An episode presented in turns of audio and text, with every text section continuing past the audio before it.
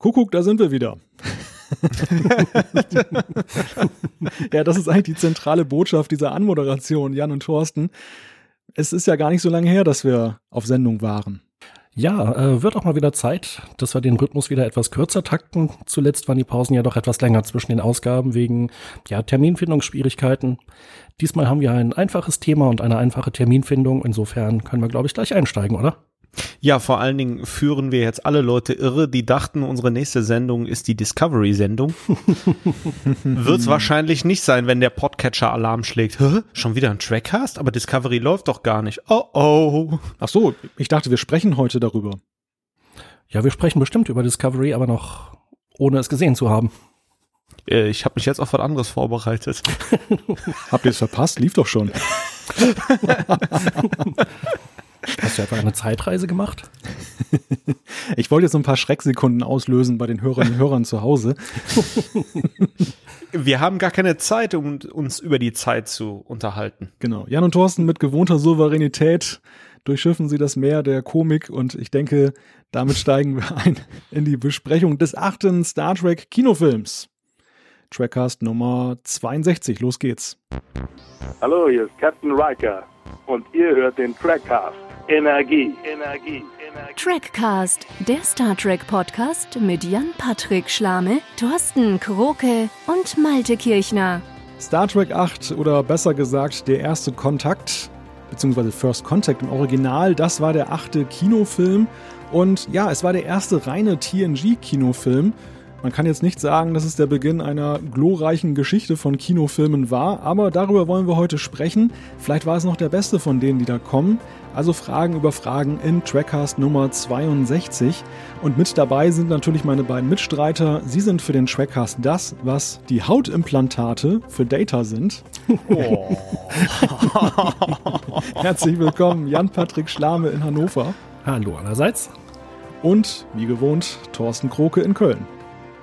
Einen wunderschönen guten Abend und ich begrüße an dieser Stelle wie immer Malte Kirchner aus Wilhelmshaven, denn der ist für den Trackcast das, was ein Zungenkuss der Borg Queen ist.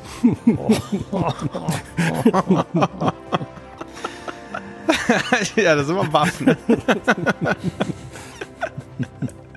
ja, würde ich 20 Kilometer weiter wohnen, dann äh, würde ich womöglich in einem Ort namens Borgstede wohnen. Das gibt es nicht wirklich. Das bin da kürzlich durchgefahren und dachte dann auch so an den Trackcast. Also das war ganz witzig. Liegt das in Schweden? Klingt schwedisch. Womit wir diesen Scherz schon mal abgearbeitet haben.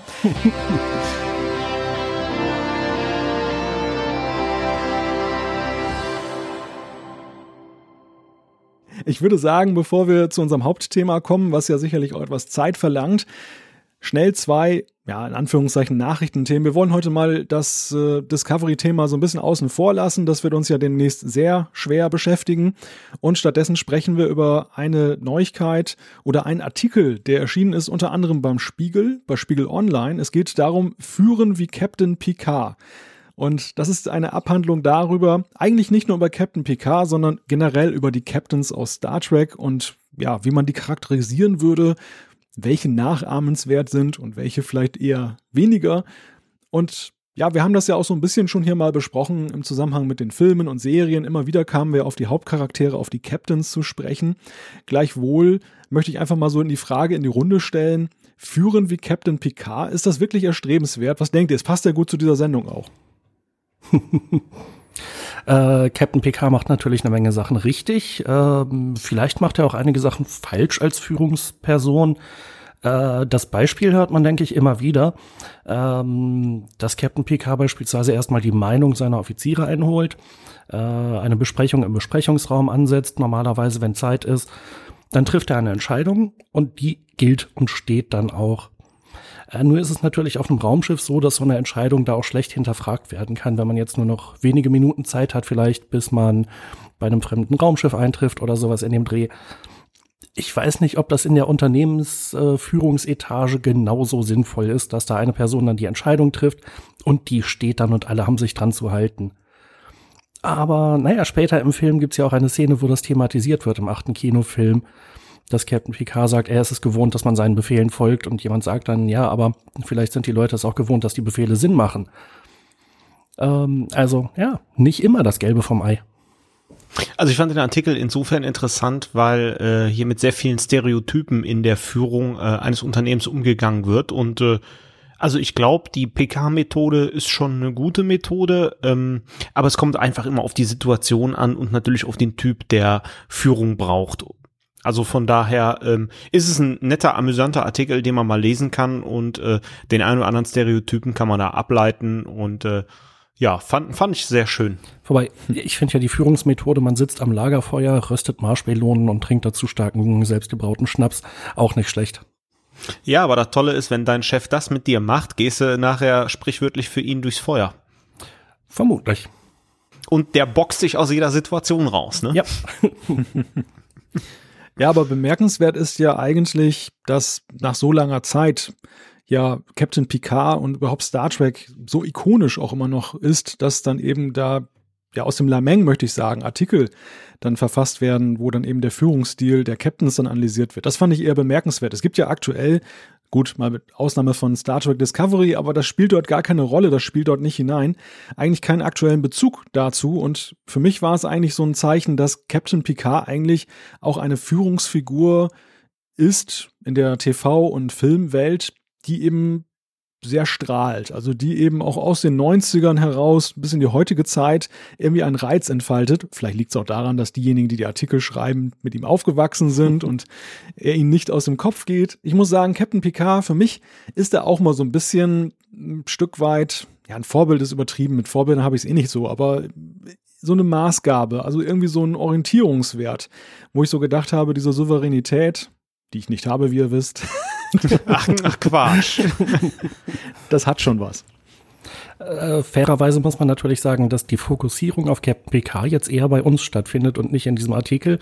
Der guckt sich ja, glaube ich, oder in dem Artikel werden alle Captains mal angeschaut und betrachtet, von Kirk bis äh, zu Archer. Ja, ja gut, der Aufhänger ist aber ja Picard mit der Überschrift. Also man hätte ja eigentlich auch Captain Kirk wählen können, denn der ist ja vielleicht so noch eine Ecke ikonischer, oder zumindest was jetzt eben auch den aktuellen Bezug angeht mit den Abrams-Filmen, die handeln ja um Captain Kirk. Captain Picard ist ja wirklich Vergangenheit. Das letzte Mal, wann war der letzte Film? 2012? Äh, nee, nee, nee, nee, viel früher. Nee, viel früher. Die, die, haben, die haben das Franchise viel früher gegen die Wand gefahren. 2002. 2002, Wahnsinn, ja. Also das, das äh, stützt ja diese These umso mehr. Irgendwie habe ich heute Abend kein Zeitgefühl, ich bitte das zu entschuldigen. Dass, äh, Komisch. Dass, dass Picard ja wirklich dann einfach eine strahlende Figur ist, weil wer spricht denn noch über Serien und Filme von 2002 und ähm, bemüht dann eben dieses Vorbild. Aber gut, wir wollen das nicht überstrapazieren wir. an der Stelle. Ja, wir natürlich, selbstverständlich. Die Wahrheit ist irgendwo da draußen. ja, wohl wahr. Mulder ist auch durchaus in Erinnerung geblieben. Ja, oder auch Scully. Ich habe gerade The Fall gesehen mit äh, Gillian Anderson in der Hauptrolle. Ziemlich interessante Serie und hat wirklich gar nichts mit Akte X zu tun. Jetzt, jetzt reizt du mich natürlich, Jan, dich zu fragen, wie findest du eigentlich diesen Reboot von Akte X? Hast du das gesehen? Äh, ich habe gehört, dass es das gibt, aber es ist praktisch an mir vorbeigegangen. Ich habe es noch nicht gesehen und äh, gebe die Schuld Netflix. Äh, off-Topic, off-Topic. Gut, lassen wir das. Thema für den Akte X Podcast. Zweites Thema. Wer noch Kopfhörer benötigt, der sollte sich vielleicht mal die Vulcan Airbuds äh, angucken. Sehr schön. Ja, das, das sind Kopfhörer mit Vulkanier-Ohren dran. Ich erahne die Antwort, aber ich frage es trotzdem mal in die Runde. Kaufempfehlung? äh, bestimmt chefig, wenn man damit auf eine Star Trek Convention geht. Mm, hier im Rheinland ist ja öfters äh, Karneval und die fünfte Jahreszeit. Also ich spiele ja ernsthaft mal mit, den, mit dem Gedanken, ich weiß, ich werde dann gesteinigt, aber mir so ein schönes rotes oder gelbes Classic Senf Trikot zu bestellen und damit halt Karneval und Tour zu gehen. Aber die Ohren sind direkt weg in der Kneipe. Fünf Minuten später dann sind die weg. Ja, Jan hat sich hier auch zwischenzeitlich schon als Binärer verkleidet, indem er so eine kleine Antenne hat, mit der er die Einsen und Nullen übertragen kann. Den Vergleich empfinde ich immerhin charmanter als den, den du zuletzt angestellt hattest. Oh, was war das noch? Teletubbies? Nee.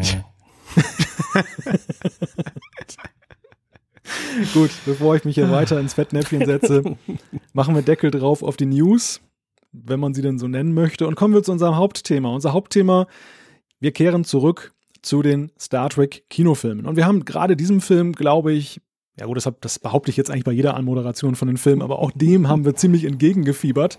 Und ich glaube, auch bei unseren Hörern und Hörern war es eben so, dass sie immer mal wieder angefragt haben, wann besprecht ihr denn endlich First Contact? Wann kommt Star Trek 8 dran? Ich glaube, das ist einer der populärsten Filme, die es gibt. Das Einspielergebnis gibt dieser These recht. Das war ja auch extrem gut.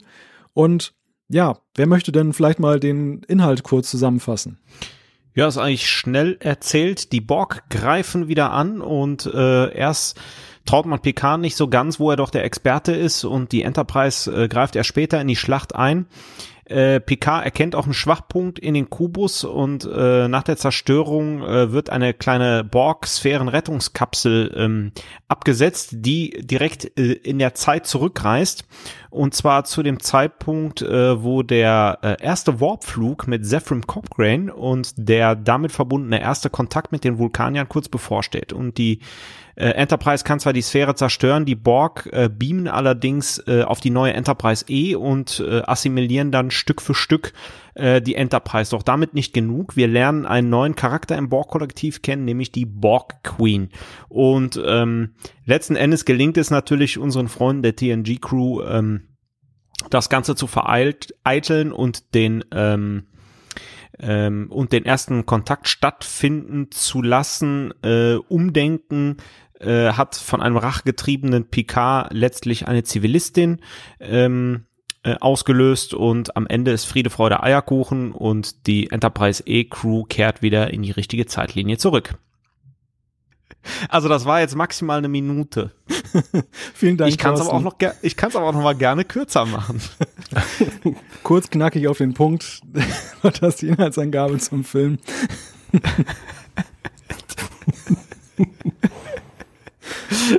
ja, nee, äh, noch ein Versuch, dann schneiden wir das raus. Nein, nein, nein. Wir, wir steigen jetzt direkt in die Besprechung ein. Ähm, es war ja ein Film, der, so möchte ich behaupten, sehr viel in relativ knapper Zeit verpackt hat. Und ähm, unsere Besprechung würde ich ganz gerne so ein bisschen aufgliedern in verschiedene Teile. Einerseits, dass wir über die Charaktere so ein bisschen sprechen, die Hauptcharaktere, die Nebencharaktere und dann vielleicht so ein bisschen in der Gesamtheit. Und es ist ja ein Film, der ja sehr stark im Fokus hat Captain Picard. Und ich bin einfach mal gespannt, wie habt ihr Picard in diesem Film empfunden? Wie, wie, ja, seriengetreu war er eurer Meinung nach und hat euch diese, und da gehe ich jetzt schon fast in die Wertung, diese Veränderung, die wir hier erleben, dann gut gefallen? Es ist eine etwas schwierige Sache, finde ich. So richtig entdecke ich den PK aus der Serie nicht wieder, denn ich habe PK nie als als rachsüchtig empfunden. Äh, die Sache, die, die, die Veränderung, die die Borg mit ihm gemacht haben, die Kidnap, äh, die, ja, das Kidnapping, äh, und dass praktisch sein gesamtes Bewusstsein, sein gesamtes Ich ausgelöscht worden war, das ist natürlich eine Riesengeschichte.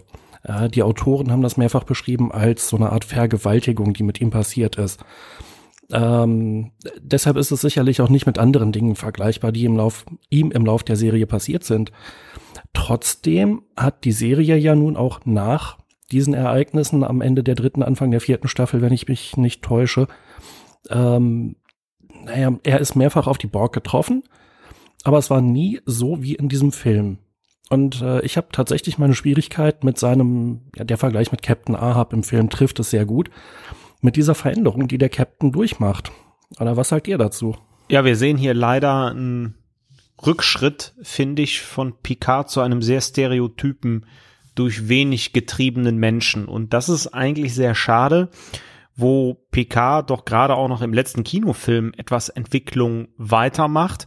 Ähm, ich bin da so ein bisschen hin und her gerissen, weil es hat Picard-Momente in dem Film, gerade die Szene in der Beobachtungslounge, aber ähm, es ist total simpel, total stereotyp zusammengeschnitten leider. Irgendwie auf Rache, dann doch keine Rache und dann muss er doch seinem Freund helfen. Ja, was mir wiederum gefällt an Picard ist ganz zum Schluss der Dialog mit der Borg Queen. Da ist er äh, im Grunde genommen äh, durchaus überlegt, aber gefällt nicht jedem, sehe ich gerade, Malte.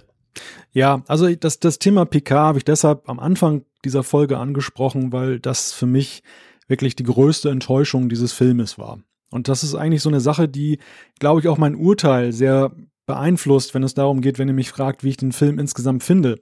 Der, wie ich finde, aber einige Qualitäten hat. Also im Gegensatz zu den späteren TNG-Filmen ist es eben so, dass dieser Film wirklich eigentlich noch herausragend ist. Vielleicht nicht alles richtig macht, aber doch einfach dann auch bestimmte Themen gut macht und in einen logischen Zusammenhang stellt.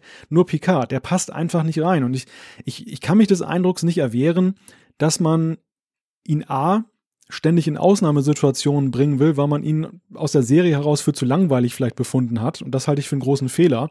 Also wir hatten es in Generations schon, dass er in diese Rolle gebracht wurde, dass die Familie äh, getötet wurde und er in so einen Ausnahmezustand geriet. Wir haben es hier, dass er in Ausnahmezustand gerät, weil eben jetzt dieses Trauma mit den Borg wieder hochgespült wird, wo Jan völlig recht hat, dass es total zusammenhanglos eben hochkommt und kann man vielleicht sagen, okay, vielleicht hat das gebohrt in ihm und das ist nie so richtig zum Ausbruch gekommen und hier ist halt der Punkt, weil eine neue Invasion jetzt der Erde auch ansteht. Gleichwohl, oder dass eben auch dieser Link, den er ja auch irgendwie hat, dieser ominöse Link, dass er noch die Stimmen hört, dass die Borg Queen zu ihm spricht, dass das vielleicht auch so ein ja, so eine Aktivierung dann eben erf erfolgen lässt, so wie das bei Seven of Nine in Voyager ja auch zuweilen ist. Also das lasse ich dramaturgisch noch durchgehen. Womit ich überhaupt nichts anfangen kann, ist, dass er total wie ein Rambo hier dargestellt wird. Und das eben, glaube ich, eher so das Action-Kino bedient. Also ich sag nur, wo er nachher ja. mit dem Unterhemd da durch den Maschinenraum da läuft, dann da, da war für mich spätestens klar, aha, das ist die Stoßrichtung dieses Filmes. Und man versucht so auf den letzten Metern, Thorsten, du hast es erwähnt, mit dieser Szene in der Beobachtungslounge, ihn dann wieder auf den Pfad zu bringen des Picards, so wie wir ihn kennen. Und diese Wende, die ist einerseits ein Lichtblick, dass wir ihn zumindest überhaupt mal erleben in, dieser, in diesem Film, dass er wieder zu Verstand kommt und danach läuft es ja auch wesentlich souveräner und besonnener. Gleichwohl ist diese Wende für mich ja fast genauso unerklärlich wie eben, dass er plötzlich total anders ist. Und mir gefällt das einfach nicht. Also ich fand das sehr schade, weil ich ein PK-Fan bin, was eben die Serie angeht. ich mag ihn einfach gerne und, und fand ihn immer ja, gut anzusehen. Und in Generations, da war das, fand ich, noch wesentlich plausibler, wie man ihn dargestellt hat. Also da war er noch seriengetreuer. Hier merkt man echt so, nicht nur das Schiff hat sich geändert, man hat auch dem Picard so einen neuen Anstrich gegeben, so ein Update sozusagen. Grundzügen noch erkennbar, aber in vielerlei Hinsicht schwierig. Also als Idee, wenn wir mal überlegen, welche anderen wirklich extremen Situationen hatte er im Lauf der Serie, die vielleicht im Hinblick auf das Trauma nicht ganz anders sind. Äh, beispielsweise gab es ja die Geschichte, wo er von den Cardassianern gekidnappt wurde, in der Folge Geheime Mission auf Zeltris 3 und dann über mehrere Tage hinweg äh, verhört, gefoltert, also nicht gefoltert im Sinne von geschlagen oder mit Elektroschocks gefoltert, aber eben äh, Nahrungsentzug, Schlafentzug. Ähm, das war sicherlich auch eine extrem traumatische Erfahrung. Und später, wenn er wieder auf die Cardassianer trifft, das ist ja gar nicht so lange hin in der Serie, da liegen vielleicht zwei Jahre oder so dazwischen, äh, da ist er absolut besonnen, ähm, löst den Konflikt mit den Cardassianern auch. Naja, ich glaube, im Wesentlichen löst der Reisende den Konflikt oder Wesley, aber Picard kriegt es irgendwie auch hin. Ähm, dass er jetzt bei den Borg, nachdem er die ja nun auch im Lauf der Serie noch mehrfach wieder getroffen hat, äh, so dermaßen abgeht und dass er beispielsweise Worf äh, tödlich beleidigt, dass er sagt, Mr. Worf, Sie sind ein Feigling. Äh, das war für mich absolut nicht nachvollziehbar. Nach allem, was die beiden durchgemacht haben, ähm, diese Übertreibung von Picards äh, Rachsucht, das hat mich an dem Film ja, nie wirklich gefesselt, sondern eher im Gegenteil, es hat mich ein bisschen davon entfernt. Es ist einfach nicht der Picard, den wir kennen. Liegt es denn vielleicht daran, dass man die Handlung so auf äh, Picard zentriert hat? Aber ein TNG-Film muss ja irgendwie eine Handlung haben, wo Picard in der Hauptrolle ist. Das geht nicht anders. Ja, ist das so? Also, das ist auch das, ich meine, jetzt sind wir von der Charakterdiskussion weg, aber äh, eine der Stärken, äh, die TNG hatte, wir haben es ja gerade noch mal im Spiegel-Artikel gelesen, ist, das ganze Team funktioniert. Ähm, das ist so, ein, so, so, eine Demokratie, so eine echte Teamarbeit. Und wir haben TNG-Folgen, äh, wo äh, das gezeigt wird, wo aber, wo aber auch andere Charaktere mal im Vordergrund stehen. Und wir haben wie bei Generations hier ein klares Gefälle. Picard, Data und dann kommt erstmal lange Zeit nichts. Ja. Das ist, das ist genau richtig. Und das merkt man einfach, dass das eben diesem ganzen Setting auch einen neuen Charakter gibt. Dass das eben abweicht von der Serie, Das ist vielleicht auch der Tatsache geschuldet, dass es einfach nach Popularitätswerten ging und Picard und Data waren nun mal eben die populärsten Charaktere. Dementsprechend haben die Schauspieler am meisten Kohle eingestrichen, man hatten die teuersten Gagen. Auf die wollte man nun gar nicht verzichten und dementsprechend rückt man sie auch in den Fokus. Vielleicht auch so ein bisschen analog eben zu Kirk und Spock. Also weil ja eben auch gewisse Ähnlichkeiten jetzt zumindest in der Rollenverteilung da sind. Der Captain einerseits und der der rationale Sidekick auf der anderen Seite. Nur man hatte eben das Problem, dass Picard auch rational war in der Serie. Und rational und rational klingt langweilig, hat man sich wahrscheinlich gedacht. Und dann hat man ihm einen anderen Anstrich gegeben. Wenn man sich so ein bisschen die Historie anguckt, also bevor man jetzt mit dem Finger zeigt auf die Autoren, wie konnten die den so verhunzen? Ich glaube, es hat auch sehr viel damit zu tun, das ist so der Vorgeschichte dieses Films zu entnehmen, dass eben auch bei den Kinofilmen das Studio, die Studioverantwortlichen eine viel größere Rolle eben auch spielen in der Frage, was präsentieren wir da draußen. Es gab ja auch durchaus andere Entwürfe für First Contact, sehr weitreichend andere Entwürfe. Das ist auch noch eine ganz interessante Randnotiz. Und am Ende lief es ja dann auf dieses Kino hinaus, was, wie gesagt, für mich so den Anschein erweckt, als wenn man eben gesagt hat, ja, wir müssen uns dem Mainstream-Kino da anpassen. Was wiederum sehr komisch ist, weil es in einem merkwürdigen Kontrast steht zu einer TNG-Besatzung, die, wie ich finde, sowas von selbstbewusst ist wie nie zuvor. Also die so viele selbstreferenzierende Jokes wie hier erleben wir nie mehr danach. Das war nun wirklich so die absolute Hochzeit von TNG. Die waren auf der absoluten Erfolgswelle. Ja, äh, um äh, das zu bestätigen und äh, da zum Thema äh, Produzenten noch einen draufzusetzen. Ich, äh, es war gerüchteweise, ich habe es aber trotzdem auf äh, Memory Alpha äh, gelesen. Äh, Patrick Stewart selbst hat gesagt äh, nach dem letzten Kinofilm, er hätte gerne, dass sein Charakter ähm, ein bisschen mehr äh, Action äh, bekommt. Da ist ja auch nichts gegen einzuwenden, aber Action für PK bedeutet ja nicht, dass der Charakter diese radikale, äh, diesen radikalen Kurs einschlagen muss. Touché, ja. Und so in Sachen PK als Actionheld, es gab ja die Folge, äh, ne, was war denn das nochmal, die mit der Barion-Säuberung mit den Terroristen auf der Enterprise. Mhm. Wo Tuvok getötet wird. Ja, genau. ähm, da war Picard ja schon ein ziemlicher Actionheld. Das war ja schon ein stirb langsam Film in Star Trek verpackt. Äh, was sie aber jetzt hier machen bei First Contact ist eigentlich, dass die Sache noch mal weiter aufgebauscht wird. Das heißt, unabhängig davon, ob Picard jetzt irgendwie rachsüchtig ist oder nicht, finde ich halt, dass er als Actionheld auch noch überhöht wird. Ähm, Picard ist der bessere Kämpfer als Worf. Picard ist furchtlos. Picard hat das Training mit den Zero-G-Anzügen. Äh, wo Worf dann ganz kümmerlich gucken, Captain, müssen wir. Ernsthaft. Der Worf hat Angst, irgendwie draußen im Weltall rumzulatschen. Ähm, und Picard ist dann irgendwie echt derjenige, der fast im Alleingang da irgendwie die Unterta äh, Quatsch, den, die, die Deflektorschüssel äh, abtrennt äh, und der noch die Aufgabe von Lieutenant Hawk übernimmt, nachdem der natürlich assimiliert wurde. Der einzige von den dreien, der assimiliert werden konnte, ist klar. In, in echtes Redshirt. über den sprechen wir nachher noch, über Lieutenant Hawk.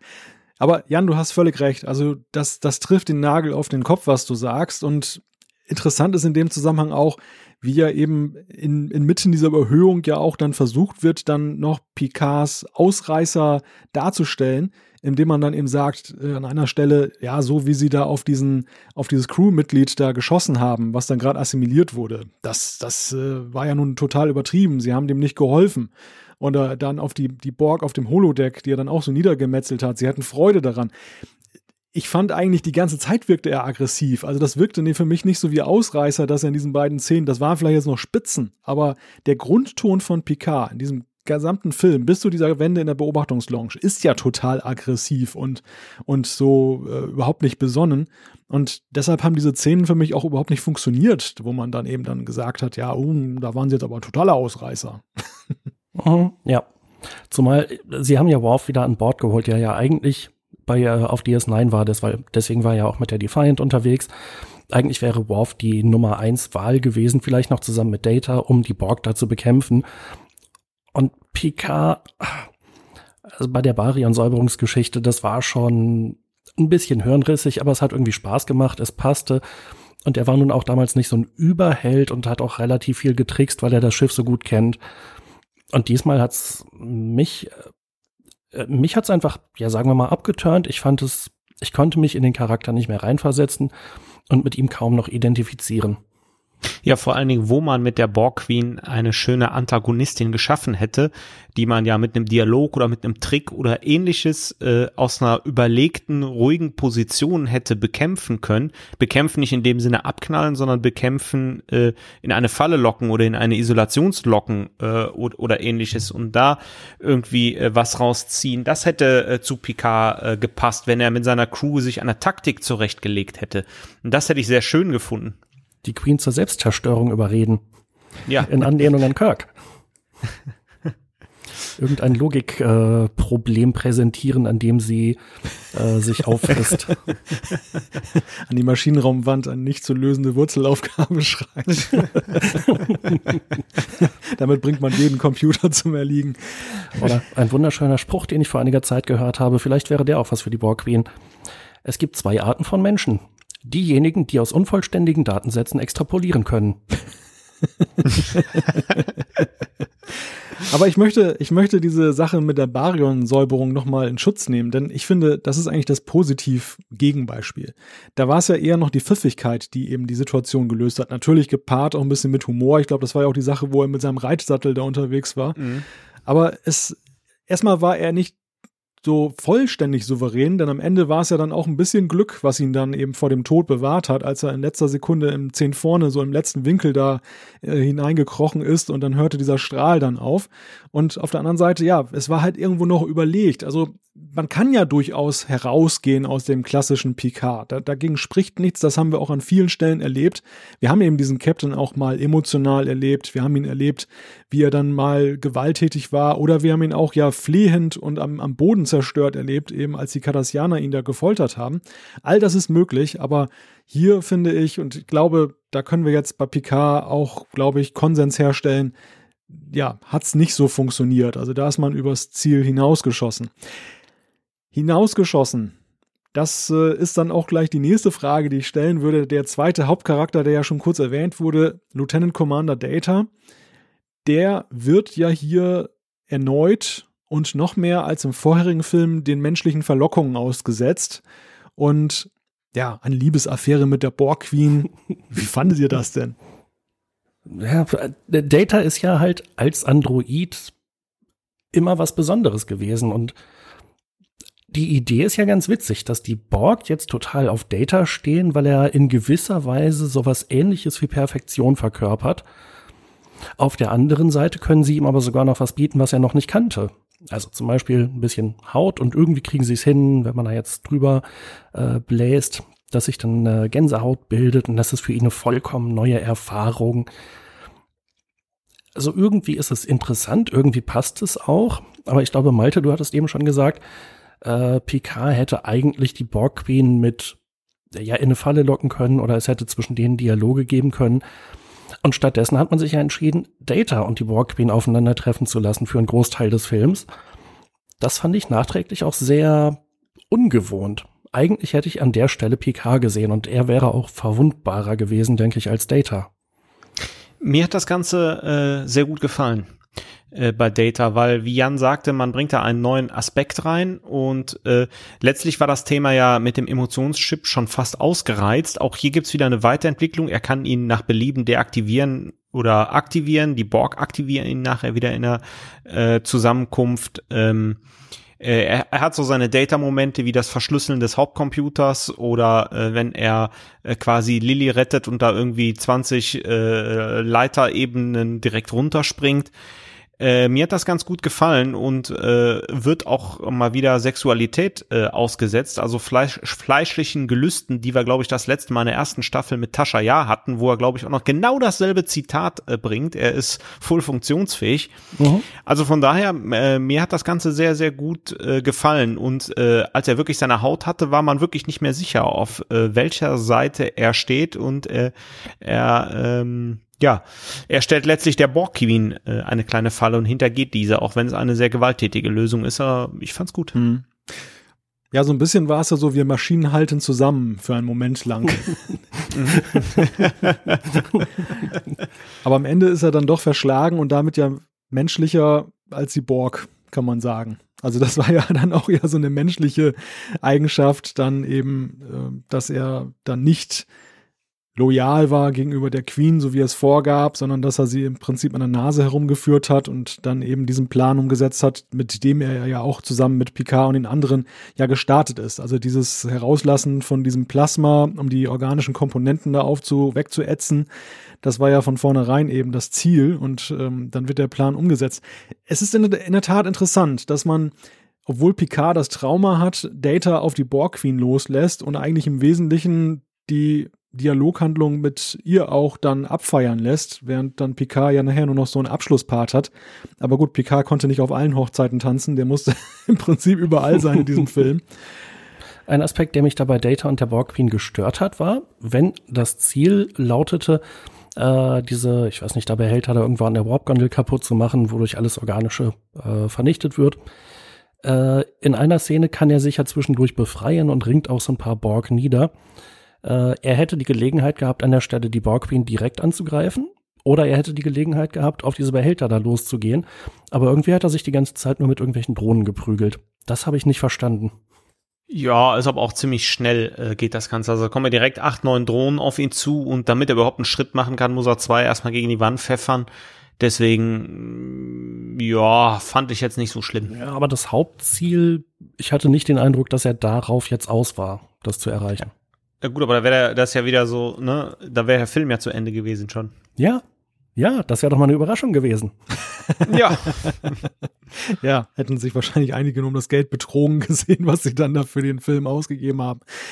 Also im Sinne der Charakterweiterentwicklung fand ich sehr konsequent, dass man Data hier jetzt aufgegriffen hat und hat jetzt diese Sache mit dem Emotionschip, der ja in Generations mehr oder weniger Holter die Polter eingeführt wurde, dass man das jetzt noch weiterentwickelt hat. Interessant dem, dass er das jetzt besser beherrscht. Wir sind ja eigentlich aus Generations rausgegangen mit dem Gefühl, dass das Ding irgendwie eingebrannt ist und der An- und Ausknopf da jetzt defekt ist und Data jetzt damit leben muss, dass das eben so ist und, und völlig damit konfrontiert ist. Das war die eine Überraschung. Die andere war und ist, dass die Borg ja eigentlich nur dahingehend ein glaubhaftes Interesse an ihm haben konnten, weil er eben diesen Verschlüsselungscode hatte.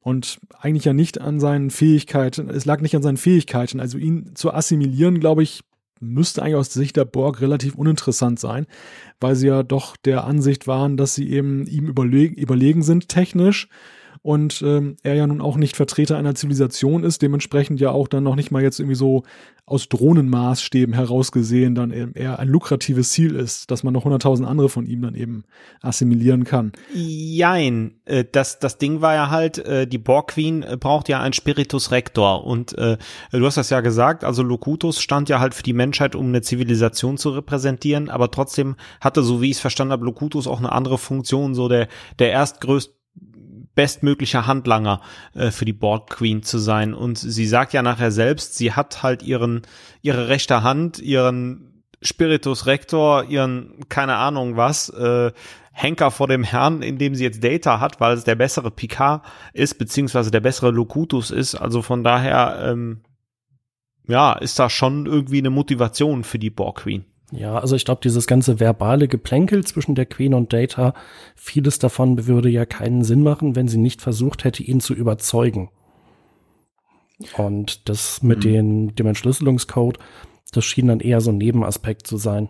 Ja, aber ich glaube, es hat auch damit zu tun, dass man Data diesen Entschlüsselungscode nur wohl hätte entlocken können, indem er freiwillig ihn herausgibt. Also dass wahrscheinlich die Assimilation keine Option war und äh, man ihn dann halt an seiner menschlichen Komponente packen wollte, dass er eben das Lager wechselt und aus freien Stücken kooperiert, so wie er ja auch die Selbstzerstörungssequenz nachher deaktiviert, was er ja auch eben aus dieser vermeintlichen Position heraus macht. Also ich glaube, das war so ein bisschen das Kalkül. Das würde ja bedeuten, dass die Borg gar nicht so überlegen sind, wie sie glauben, wenn sie Data nicht einfach assimilieren können und ihn dazu zwingen können, dieses Wissen rauszugeben. Ja, die Borg sind ja an vielen Stellen eigentlich ziemlich unterlegen oder, oder handeln zumindest wenig souverän.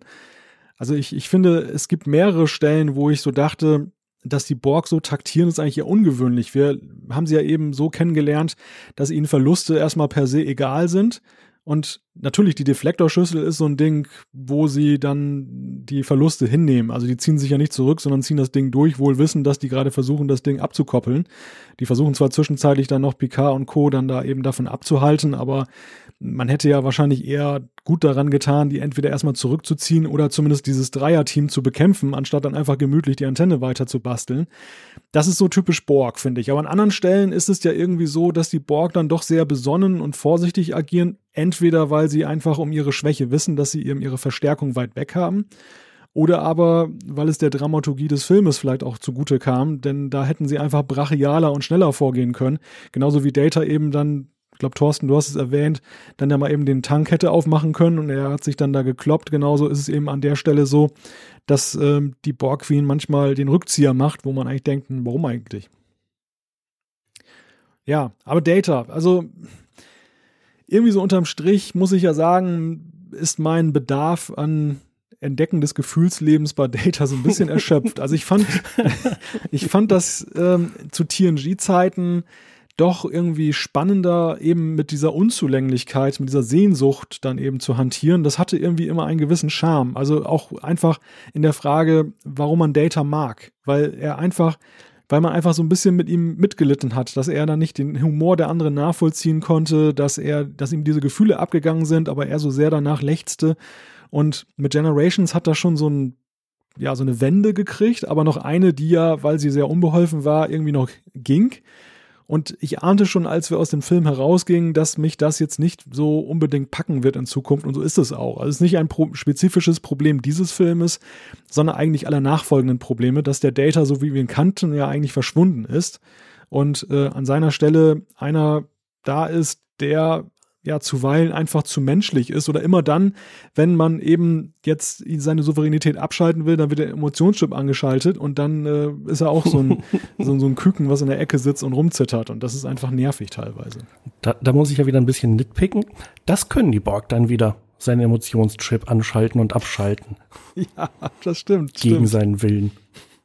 Ja, sie haben ihm auch ja irgendwann Löcher in den Kopf gebohrt, da sieht man dann nachher nichts mehr von, ne? Stimmt. Hätte ich jetzt erwartet, dass da irgendwie so, so eine Leitung rausläuft, so Riker, der hatte auch mal einen Strohhalm im Kopf. ja. Du meinst, sie wollten sein Motoröl abzapfen? Genau. Wer, wer ist eigentlich Riker? Ich glaube, im Film kommt der nicht vor, ne? Na, gar, gar nichts hat er ja nun auch nicht zu tun. Ja, wunderbare Überleitung. Das wäre eigentlich der nächste Punkt, oh, oh. den ich gerne ansprechen würde. Ja, also ich liege so ein bisschen zwischen euch beiden, muss ich sagen. Also Jonathan Frakes, muss man ja sagen, zur ähm, Einordnung war ja Regisseur dieses Filmes. Und dementsprechend hatte er ja alle Hände voll zu tun und hat sich dann als Schauspieler so ein bisschen rar gemacht. Aber er hat ja seine Momente. Also er hat ja zum Beispiel eben diesen Moment, wo Worf an Bord der Enterprise dann eintrifft und er eben dann sich so mit ihm ein bisschen kabbelt, von wegen, wissen Sie noch, wie man Torpedos abschießt oder ähm, kleines Schiff, klein. also das ist ein guter Moment. Aber nach hinten raus wird's dann schon dünn und er trägt ja, so finde ich, nicht entscheidend zu dieser Handlung bei, oder? Ja, das meine ich. Äh, zur Handlung nicht, das stimmt. Aber ich finde, Riker als Figur war mir nie so sympathisch wie in diesem Film. Ich glaube, er hat, das ist meine Interpretation, ich glaube, Jonathan Frakes hat sich die Freiheit genommen, Riker mal wirklich einfach locker sein zu lassen. Ähm, er ist an vielen humorvollen Szenen beteiligt. Ähm, es gibt diese wunderbare Szene mit der betrunkenen Troy, ich finde die Szene mittelmäßig schwachsinnig, aber sie ist wunderbar, weil halt auch Marina Sirtis einfach so komplett aus sich rausgeht und einfach locker und frei ist. Dieses Gespräch zwischen den beiden, äh, wo dann Cochrane für Riker das erste Mal auftaucht, äh, ist auch wunderbar und er steht da einfach und lächelt. Äh, ich hatte noch ein paar von den Extras auf der Blu-ray gesehen äh, und dachte, ja, die Szene hier, das muss auch irgendwie, da lief noch die Kamera, aber das äh, kam doch im Film gar nicht vor. Halt, doch, warte, genau so kam das im Film vor. Der stand da, als würde er wirklich, als wäre das Jonathan Frakes und nicht Commander Riker. Äh, das hat mir unglaublich gut gefallen. Bei ihm und bei, bei mehreren von den anderen, bei Troy definitiv auch, ähm, dass die mal locker sein konnten und ja, so die Rolle ein bisschen verlassen konnten. Ja, das, das ist aber auch wirklich, das sind die wirklich lichten Momente, aber grundsätzlich sind sie für die Handlung leider nur Stichwortgeber. Und das finde ich so ein bisschen schade, dass die Handlung so auf Picard und Data, die wir jetzt gerade hatten, so konzentriert ist als Hauptcharaktere. Und äh, wie ich ja gerade sagte, TNG ist so stark mit der Vielfalt der Charaktere. Ähm, ich hätte mir, äh, ja, die haben ihre Szenen gehabt, er macht bei dem Warflug mit, er, die, die ermitteln den Cochrane und so weiter und so weiter ah, da, man hätte da noch irgendwie was machen müssen. Ich weiß auch nicht was, aber. Mm. ja, also ein, ein zentrales Problem dieser Handlung liegt ja, finde ich, darin, dass die Besatzung aufgeteilt ist. Dass wir einen Teil auf der Erdoberfläche haben und einen Teil auf dem Schiff und dass eigentlich die Charaktere, die an dem Wendepunkt, wo Picard ja auch dann jetzt aus diesem aggressiven Modus herauskommt und wieder ein bisschen zu sich findet, dass da eigentlich eben der, der Gegenpart einer der Crew hätte sein müssen. Also dieses Gespräch hätte ich eigentlich viel lieber zwischen Riker und Picard gesehen oder zwischen ja. Troy und Picard. Ich meine, Dr. Crusher war ja noch da.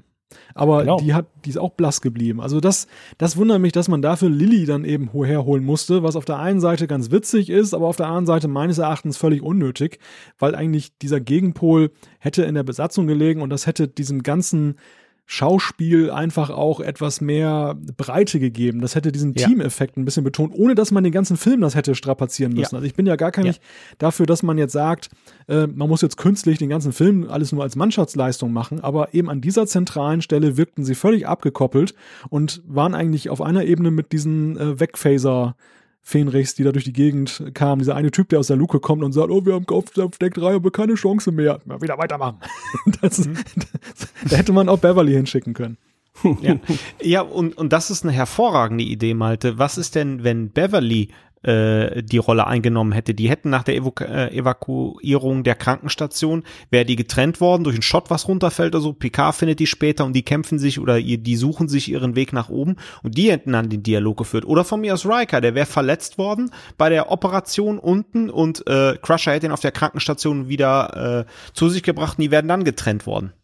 Das wäre doch der Riker-Moment nach sieben Jahren Ich möchte Captain sein gewesen, wo der Captain ja. wirklich mal unsouverän ist und die Führungsfrage an Bord der Enterprise ja. sich wirklich stellt, die sich nie gestellt hat. Ich meine, die ewige Nummer eins war ja auch Nummer eins, weil es einfach keine, keinen Aufstieg brauchte für ihn, weil der Captain immer ja. die Situation unter Kontrolle hatte. Und hier ist Picard wirklich mal an einer Stelle, wo er völlig irrational handelt und das Wohl seiner Besatzung im Stich lässt. Und das meine ich ja nicht nur mit, dass er eben dieses eine Crewmitglied da wegschießt, sondern eben, dass er ja massenhafter seine Leute opfert, um eben den Borg die Stirn zu bieten und eben nicht die Flucht anzutreten. Und das, finde ich, ist einfach ja eine total vertane Chance. Ja, und erinnern wir uns mal an der Stelle, warum ist Riker an der Position? Picard hat, beein hat beeindruckt, dass er einmal vehement das Wohl des Schiffes im Blick hatte und nicht einfach blind Befehle erfolgt. Und das wäre die Situation gewesen, damit sich der Bogen schließt. Hervorragende Idee. Auf jeden Fall.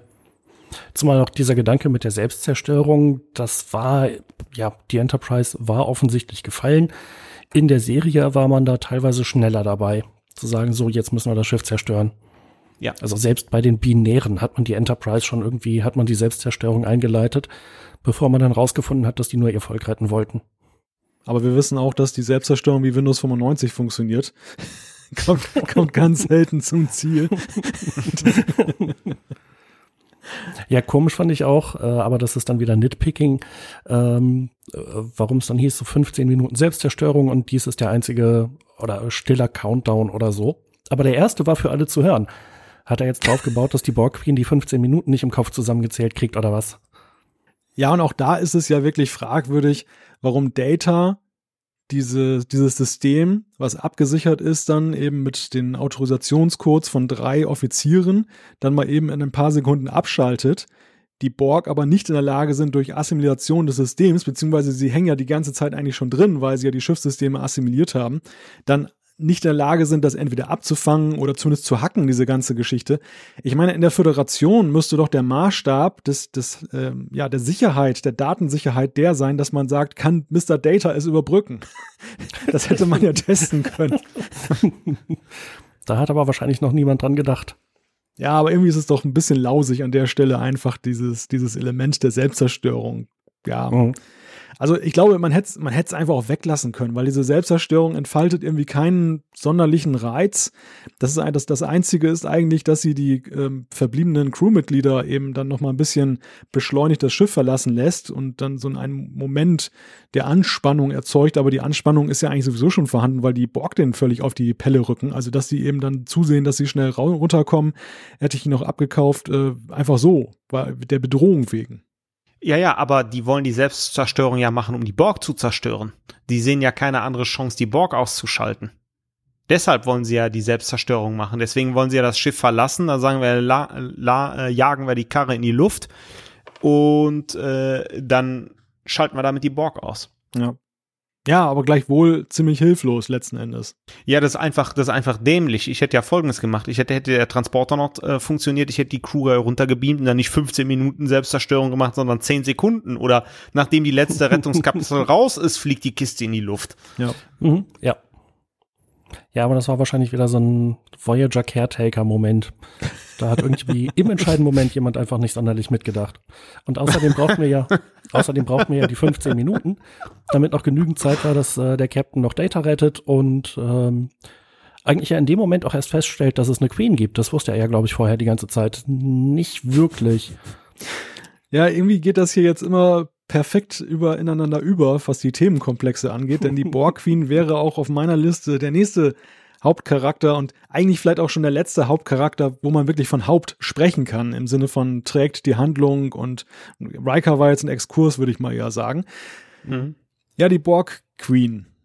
Das erste Mal lernen, lernen wir sie in diesem Film kennen. Sie kommt uns so in der Rückschau, glaube ich, vertrauter vor, weil sie ja in Voyager dann ja noch viel mehr Tiefe bekommen hat und ein durchgehendes Geschichtselement war. Aber zu TNG-Zeiten waren die Borg ja nun eine komplett andere Spezies. Also auch da gab es nicht die Borg. Wir erinnern uns, wir, es gab ja diese Desperado-Borg dann da, die in Decent sich da losgemacht haben vom Kollektiv und You, den man ja an Bord der Enterprise geholt hat. Aber vorher war, waren ja die Borg einfach ein Kollektiv, das mit einer äh, gemeinsamen Stimme sprach und eigentlich keinen Ansprechpartner hatte, was sie auch, finde ich, sehr bedrohlich machte, weil irgendwie wusste man gar nicht, die waren so nicht greifbar als Gefahr. Und jetzt aber, wohl auch den Gesetzen des Filmes folgend, eine Borg-Queen als Antagonistin.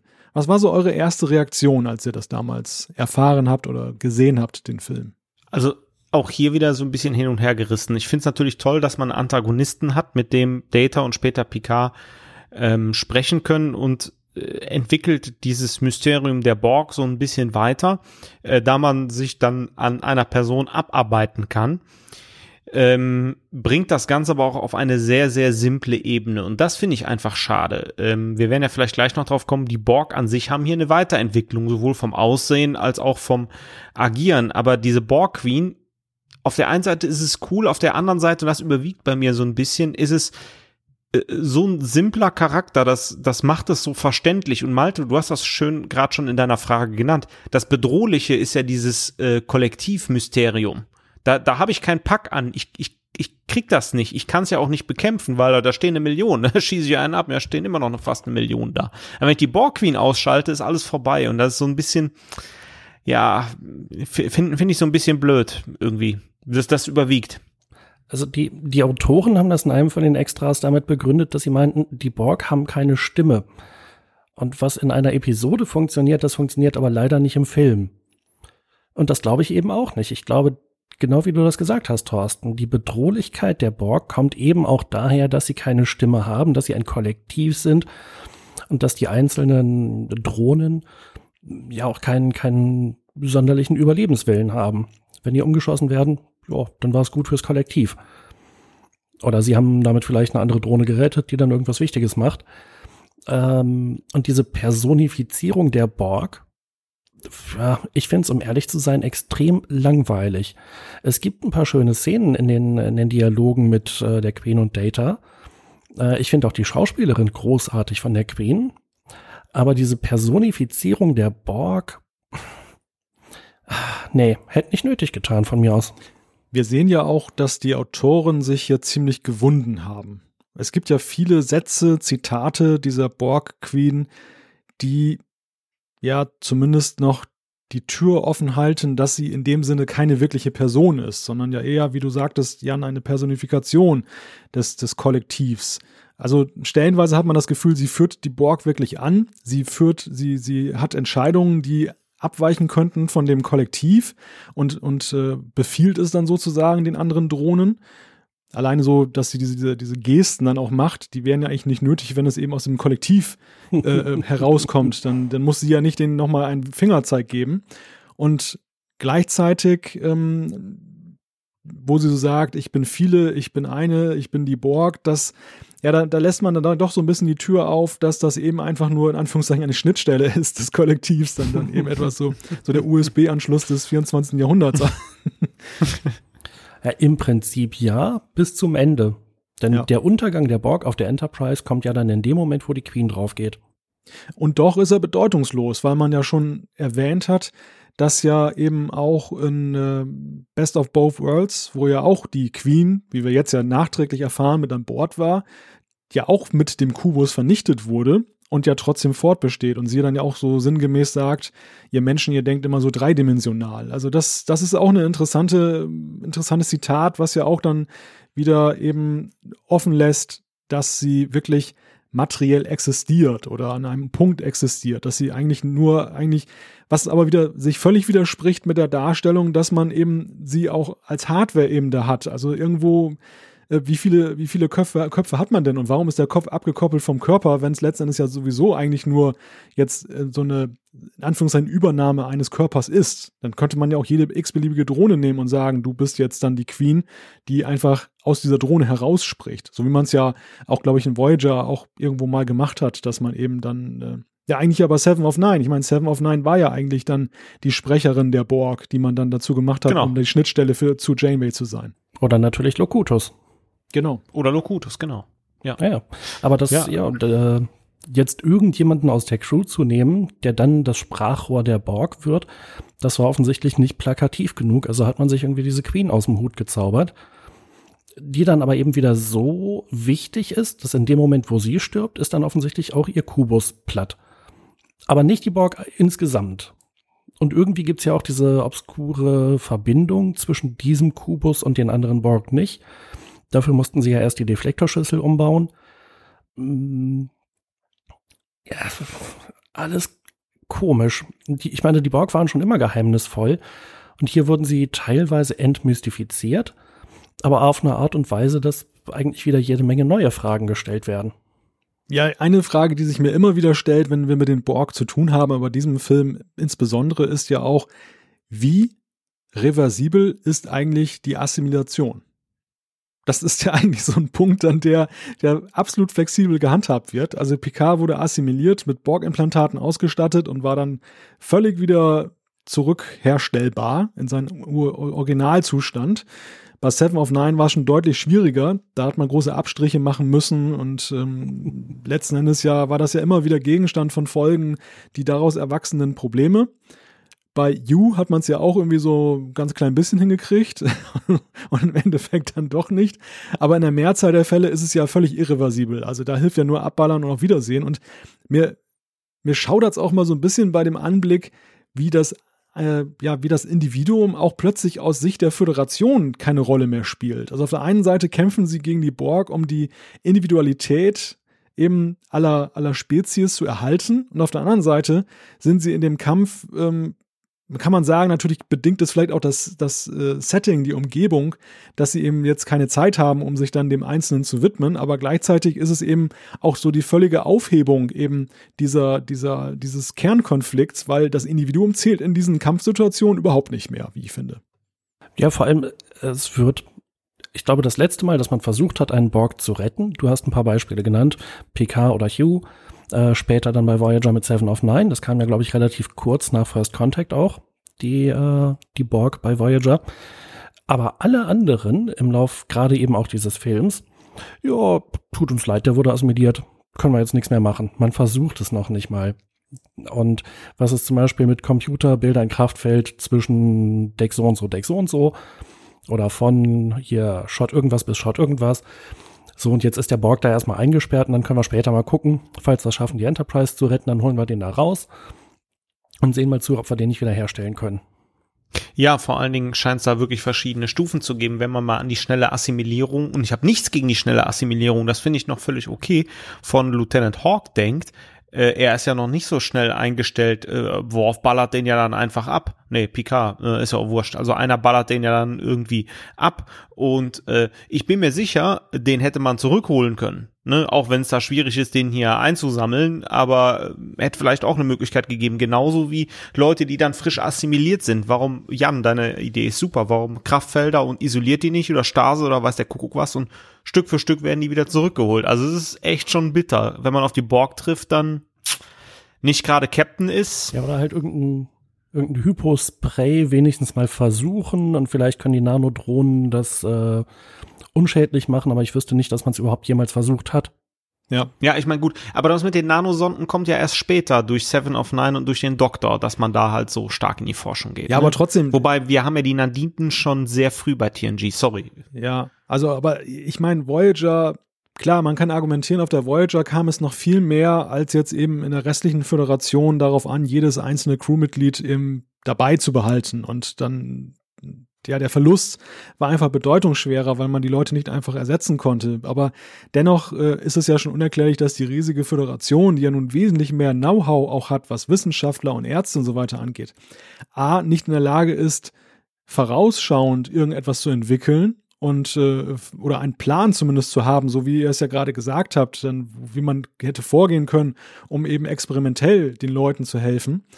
Ja, und, und B, wie wenig einfach das Individuum wert ist an der Stelle. Also wie erbarmungslos man da vorgeht. Natürlich, klar, das sieht dann auch ähm, dramaturgisch besser aus, aber es ist in meinen Augen doch schon etwas schwierig und auch da wieder das Problem eben, wo dann gesagt, wo, wo Picard vorgeworfen wird, sie haben den einfach abgeknallt, als er da am Boden war und gerade assimiliert wurde. Ja, meine Güte, alle anderen machen es ja auch. Also es ist ja nicht jetzt irgendwie so, dass da irgendwie die anderen dann sagen, oh du Armer, du, wir, wir bringen dich dann mal zum Doktor und so weiter. Nee, macht keiner, alle knallen die ab. Ja, aber der Captain hatte Spaß dabei. Ja, das war der, der feine Unterschied, genau. Die anderen haben es leider machen müssen. Also, äh, man äh, lebt auch als äh, Gelbhemd äh, gefährlich. ja. Ja, ist auf jeden Fall sehr schade. Und dann ergibt sich natürlich noch die Folgefrage. Äh, seit Jahren hat man jetzt irgendwie mit einer neuen, mit einem neuen Angriff der Borg gerechnet nachdem sie schon einmal mit einem Kubus versucht haben. Also Frage Nummer eins, warum kommen die Borg jetzt mit einem einzelnen Kubus? Hätten sie nicht irgendwie einfach mal so 500 schicken können? Einfach nur so, um auf Nummer sicher zu gehen. Und dann Frage Nummer zwei, äh, warum hat die Föderation dem mal wieder nichts entgegenzusetzen? Bevor Picard sich überlegt hat, ich verstoße mal wieder gegen meine Befehle, äh, sah das ja so aus, als wäre das irgendwie das zweite Massaker von Wolf 359 genau das gleiche nochmal. Selbst die Defiant, ja, die macht da irgendwie so ein bisschen was kaputt, aber das hilft auch nicht. Aber dann kommt die Enterprise. Und eigentlich machen die auch nichts außer dauernd getroffen werden und ganz viel Schaden nehmen. Äh, bis sie dann auf einen ganz bestimmten Punkt schießen. Und der eigentliche Trick war ja offensichtlich auch gar nicht, dass dieser Punkt da auf dem Kubus so besonders verwundbar war, sondern alle haben auf genau den gleichen geschossen, zur gleichen Zeit. Oh, hey, plötzlich macht das Wirkung. Äh, äh, Moment, also hier, hier muss ich ja schon sagen, ähm, Picard hat ja irgendwie so eine innere Eingebung, dass äh, auch wenn die Sensoren an der Stelle nichts erkennen, äh, Data sagt das ja, dass da trotzdem irgendwie so ein wichtiger Knotenpunkt in der Leitung oder was weiß ich. Ähm, nee, gerade nicht. Er sagt da ist gerade nichts, äh, was irgendwie besonders interessant zu sein scheint. Ge genau, was zu sein scheint, aber trotzdem hat Picard vielleicht, weil er die Stimmen hört, irgendwie so ein bisschen Insiderwissen, dass da äh, was ist. Also in der Szene ist es ja so, dass er im Hintergrund Stimmen hört und da vielleicht vermint, äh, vernimmt, dass da irgendwie äh, vielleicht ein geheimer Schwachpunkt ist oder oder oder.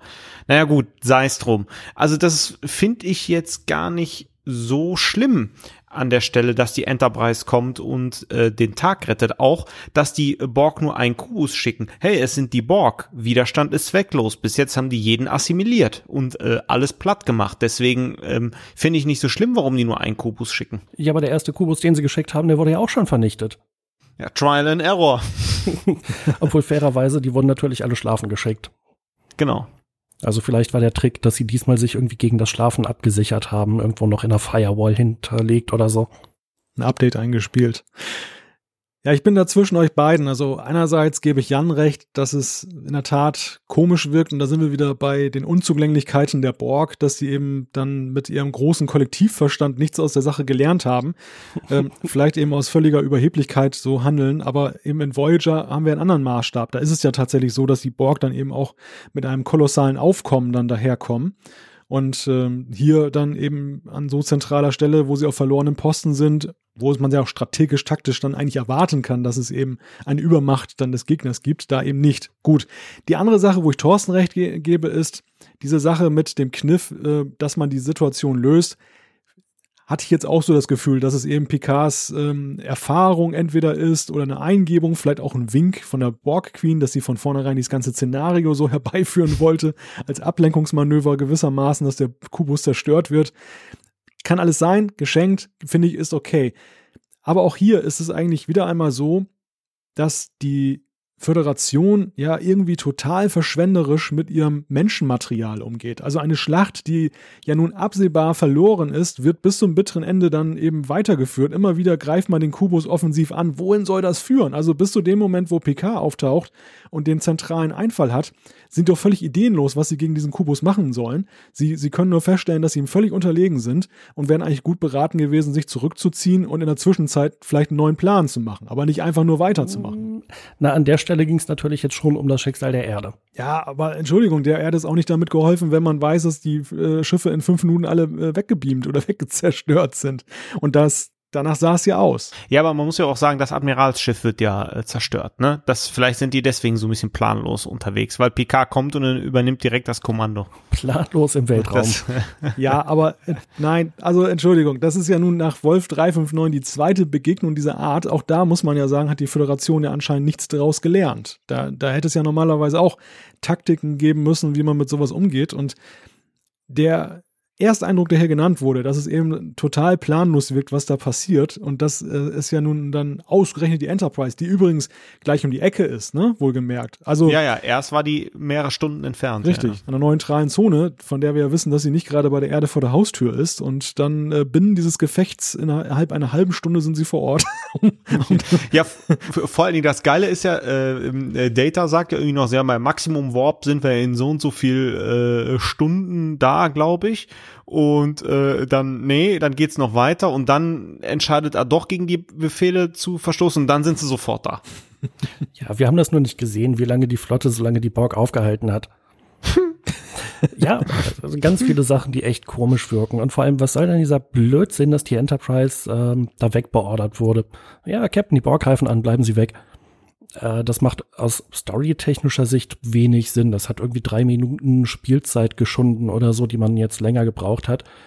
Und es gab vielleicht eine schöne Szene auf der Brücke, äh, wo Picard dann sagt, äh, so, wir fliegen da jetzt hin. Ich verstoße gegen die Befehle. Falls jemand was sagen will, dann wäre jetzt ein guter Zeitpunkt. Data sagt dann, ähm, was sagt er zur Hölle damit oder sowas.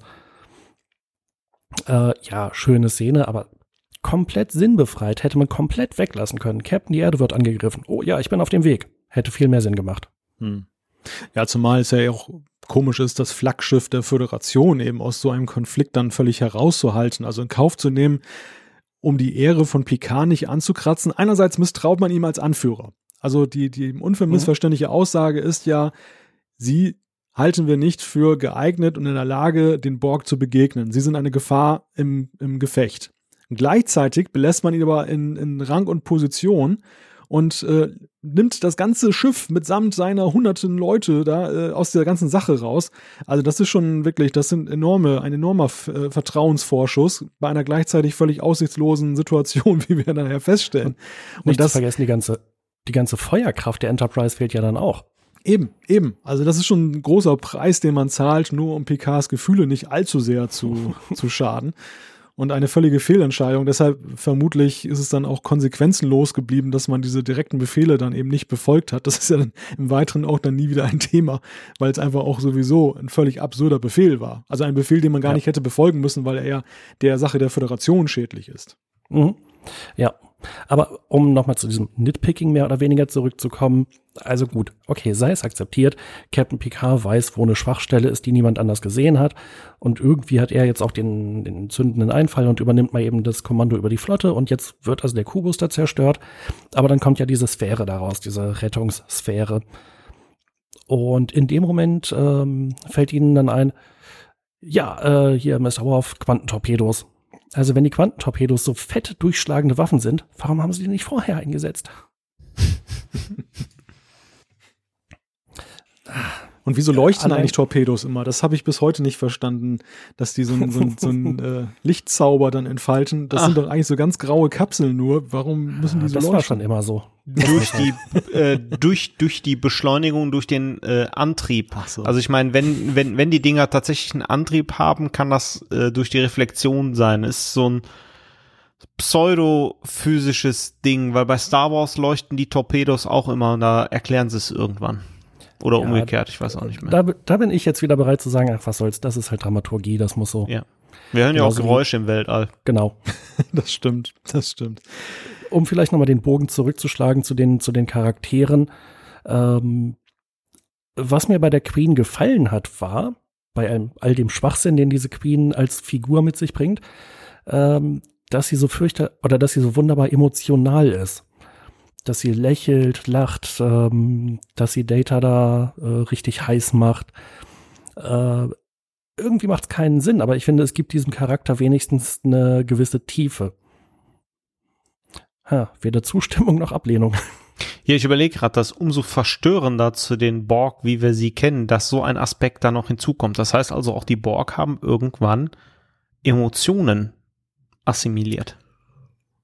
Das macht die Borg definitiv geheimnisvoller, sagen wir mal so. Also wenn wir dem Ganzen jetzt da einen positiven Touch geben wollen, dann ist ja eben diese Königin in ihrer Rolle, in ihrer Funktion und eben mit ihren abweichenden Eigenschaften gegenüber den Drohnen ja ein Mysterium, was ja eher dann noch diesen ganzen Kult befördert, eben der Borg. Und wenn man jetzt nicht der Ansicht ist, dass, dass es dem, dem Ansehen eher schadet. So, so würde ich es einfach mhm. mal sehen. Also insofern, die, die Aussage mit der Tiefe würde ich da an der Stelle unterstreichen. Einfach weil sich viele Fragen daraus ergeben, die ja auch dann nicht letztgültig geklärt werden und die man ja auch, wie ich finde, dann eben sehr schön in Voyager dann nochmal wieder aufgegriffen hat. Dann und, und äh, diese, diese Storyline, die man hier aufgemacht hat, dann ja auch fortgesetzt hat. Was ich wiederum gut finde, muss ich sagen. Also das, das hat, finde ich, mhm. ähm, das hat ja, ist ja nicht mal ursächlich der Film, aber wir haben ja immer wieder dieses Phänomen, dass ja in, in Folgen, aber vor allem in Filmen, Dinge aufgetan wurden, die dann eben nicht zur Serie passten und auch in späteren Serien keine Rolle mehr spielten. Und hier ist eben etwas, was erstmal im ersten Moment so ein bisschen dem widerspricht, was wir in TNG kannten, aber eigentlich dann äh, eingemeindet, eingemeindet wird, möchte ich mal sagen, dann später in Voyager. Und das finde ich mhm. durchaus sympathisch. Mhm. Ja, das auf jeden Fall. Aber daran merkt man eben auch auf der anderen Seite, dass wir es hier auch mit den Autoren zu tun haben, die ja auch dann sowohl in Serie als auch Film dann ja, diejenigen waren, die es die ganzen Jahre gemacht haben. Also der Vorteil eben, wenn man jetzt nicht externe Leute einkauft, die jetzt nichts mit der Serie zu tun haben, äh, sondern ähm, Brandon Braga und, und Rick Berman waren ja gleichzeitig eben auch weiter mit Deep Space Nine und Voyager beschäftigt und haben dieses Gedankenmaterial dann eben auch wieder mitgenommen dann in die jeweiligen Serien hinein. Mhm. Ein Name, der ja hier schon ein paar Mal gefallen ist und den ich jetzt ganz gerne aufgreifen würde in der kleinen Rubrik Nebencharaktere, ist Lieutenant Hawk. ich, ich kann mich erinnern, also der, der Typ ist äh, für mich eigentlich so ein bisschen immer ein Mysterium geblieben. Der ist damals ziemlich stark im Vorfeld dieses Filmes, da erinnere ich mich noch dran, 1996 gefeatured worden. Lieutenant Hawk hier, Lieutenant Hawk da, was für ein geheimnisvoller neuer Charakter sitzt da auf der Brücke. Und wenn man sich den Film anguckt, dann hat man ja eigentlich den Eindruck, ja, irgendwie ist er ja exponierter und bleibt mehr in Erinnerung als die anderen sag ich mal, Statisten, die da so rumlaufen mit dem Phaser. Und auf der anderen Seite bleibt er erstaunlich blass dafür, dass er eigentlich ziemlich exponiert wird, oder? Ja, es, eigentlich kann ich mir das nur so erklären, dass man halt so eine gewisse Dramaturgie haben wollte für die Szene hinterher mit der Deflektorschüssel, wo er dann assimiliert wird, um jetzt nochmal deutlich zu machen, es kann auch die, kann auch wichtigere Charaktere treffen und nicht nur diese ganzen namenlosen oder fast namenlosen Lieutenants, wo es dann im Vorbeigehen heißt, ja, das war übrigens Lieutenant so und so. Aber hätte man auch darauf verzichten können. Also wenn, wenn sie an der Stelle Alyssa Ogawa geopfert hätten, das wäre zum Beispiel wirklich, das wäre mal ein Knaller gewesen. Aber dann hätte man sich auch wieder die Frage gestellt, ah, hätte man sie nicht vielleicht doch zurückholen können? Alles viel zu kompliziert für die Handlung von so einem Film. Also wir, wir ziehen uns hier mal irgendwie einen Charakter aus dem Hut, der offensichtlich gut in die Crew integriert ist, der auch sehr wichtig ist und der kann irgendwie fliegen und er kann äh, äh, hat Training mit 0G-Anzügen und äh, kann mit Phasergewehren rumbasteln. Ja, einfach aus dem Hut gezaubert und nicht wirklich besonders stringent entwickelt in der Zeit. Also eigentlich war einem schon klar, wenn einer abnippelt, dann der. Mhm, genau. Lieutenant Opfer sozusagen. Ja. Lieutenant Victim, kommen Sie mal bitte. Transporterraum 3. Vorname Victor. Victor, Victor Victim. Victim. ja, aber sehr schöne Idee, Jan. Also ich finde, ich, ich lass mir das gerade durch den Kopf gehen, was du gesagt hast mit Schwester Ogawa, die ja im Übrigen sowieso hier zum letzten Mal eben zu sehen ist. Ich meine, in den nachfolgenden TNG-Filmen war, war sie nicht mehr zu sehen, so wie ja auch weitere C-Charaktere aus TNG dann dünn gesät waren in den nachfolgenden Filmen.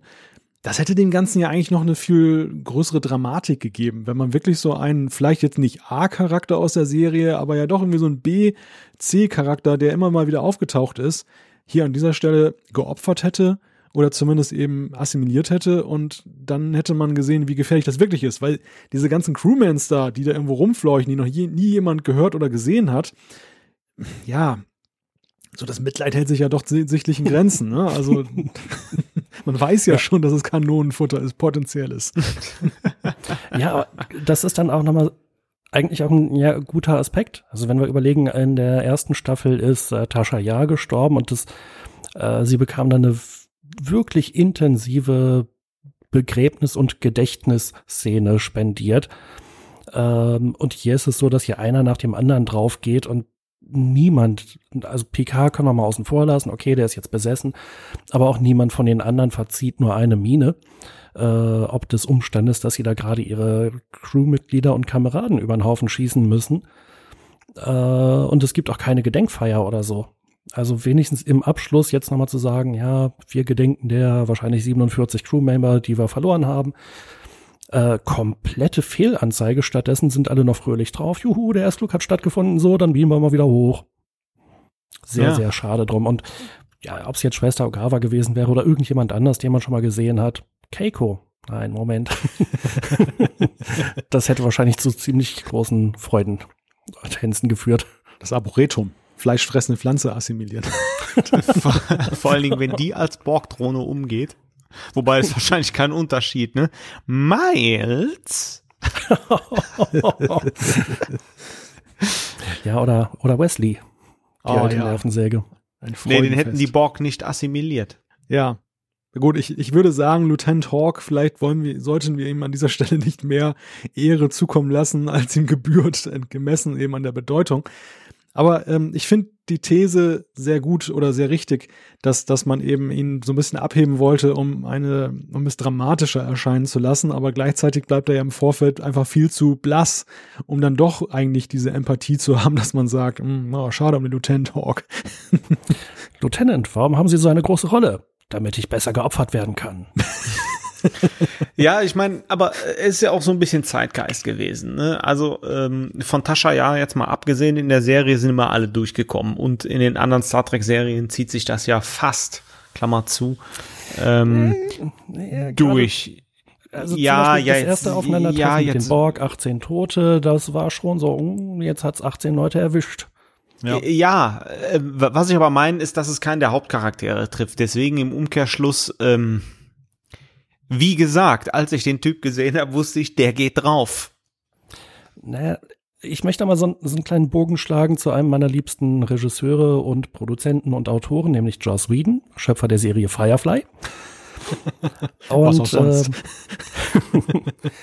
äh, äh, zu der Zeit, als er richtig angesagt war, als er Buffy the Vampire Slayer gemacht hat und Angel und ich glaube zeitgleich auch noch Firefly, ähm, da gab es halt in mehreren dieser Serien Abschlussepisoden und in jeder dieser äh, Serienabschlüsse sind Hauptcharaktere gestorben.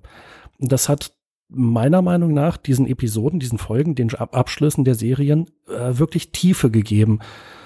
Ähm, und wenn man jetzt, oder das geht mir halt bei Star Trek unglaublich auf den Keks, dass man eben diese Nebencharaktere hat. Früher waren es die berühmten Red Shirts, auch wenn die statistische Wahrscheinlichkeit, in einem Yellow Shirt zu sterben, viel größer sein könnte. Äh, ja, das ist immer so schade. Die sind dann halt weg, die sind tot, boah, pff, kennt keiner. Also, wenn du willst, dass Hauptcharaktere sterben, guck dir Game of Thrones an. ja, oder Walking Dead.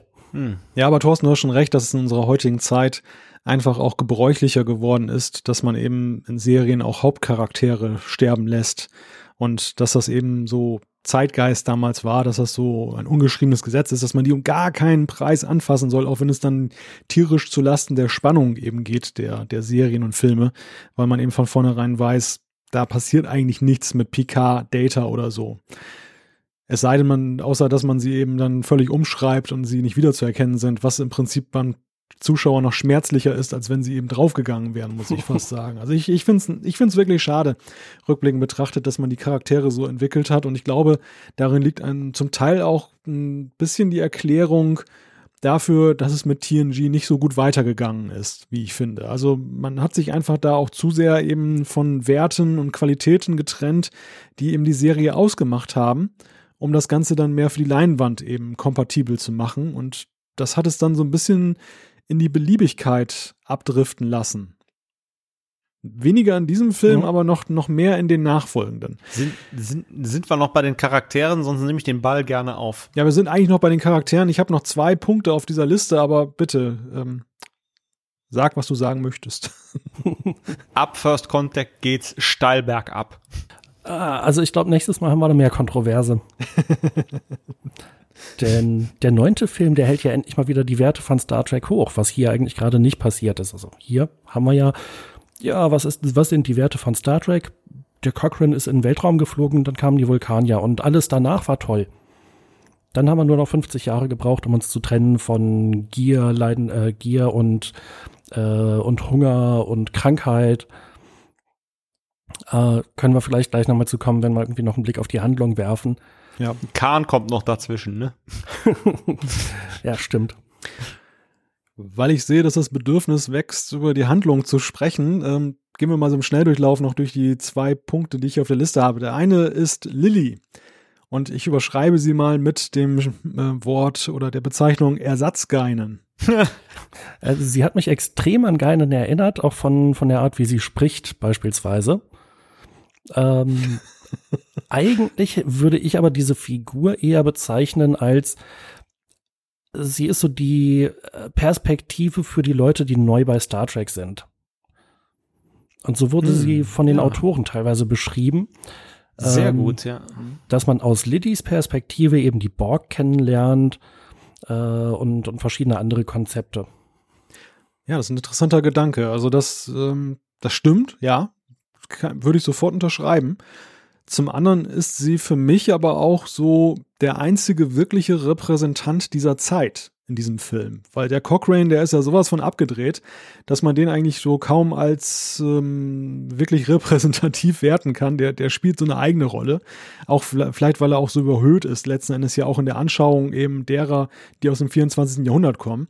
Und sie ist ja nun wirklich so ein Erdenbürger aus dem Jahre 2063, die dann eben auch so glaubhaft diese Faszination, dieses Erstauntsein rüberbringen nach dem Motto, oh, ihr habt ein Raumschiff, oh, da ist ein Fenster. Also das, das ist schon, da, da, insofern spielt sie schon eine, eine wichtige Rolle. Wir haben ja vorhin schon drüber gesprochen, eben der bedeutendste Part ihres Auftritts, wo sie dann letzten Endes dann ja der Gegenpart zu Picard ist, was ja eigentlich was für sich genommen funktioniert und gut ist, aber eigentlich schade ist, weil in diese, diese Rolle hätte eben auch jemand reinschlüpfen können aus der Stammbesatzung und das hätte dann, ohne jetzt der schauspielerischen Leistung zu nahe zu treten, aber hätte für die TNG-Besatzung mehr Sinn ergeben noch. Auf jeden Fall. Ähm, also, was ich halt sagen muss, die, die Szene zwischen Lilly und Picard mir gefällt die Entwicklung von PK nicht, aber die Szene ist großartig und die beiden Schauspieler machen die Sache absolut überwältigend gut an der Stelle. Das funktioniert ja. richtig klasse. Hätte aber, da stimme ich euch, äh, dir oder euch auf jeden Fall zu, hätte mit äh, Riker oder Crusher oder Troy oder vielleicht auch anderen Charakteren wahrscheinlich mindestens genauso gut funktioniert. Ja, es sticht, glaube ich, auch deshalb so heraus.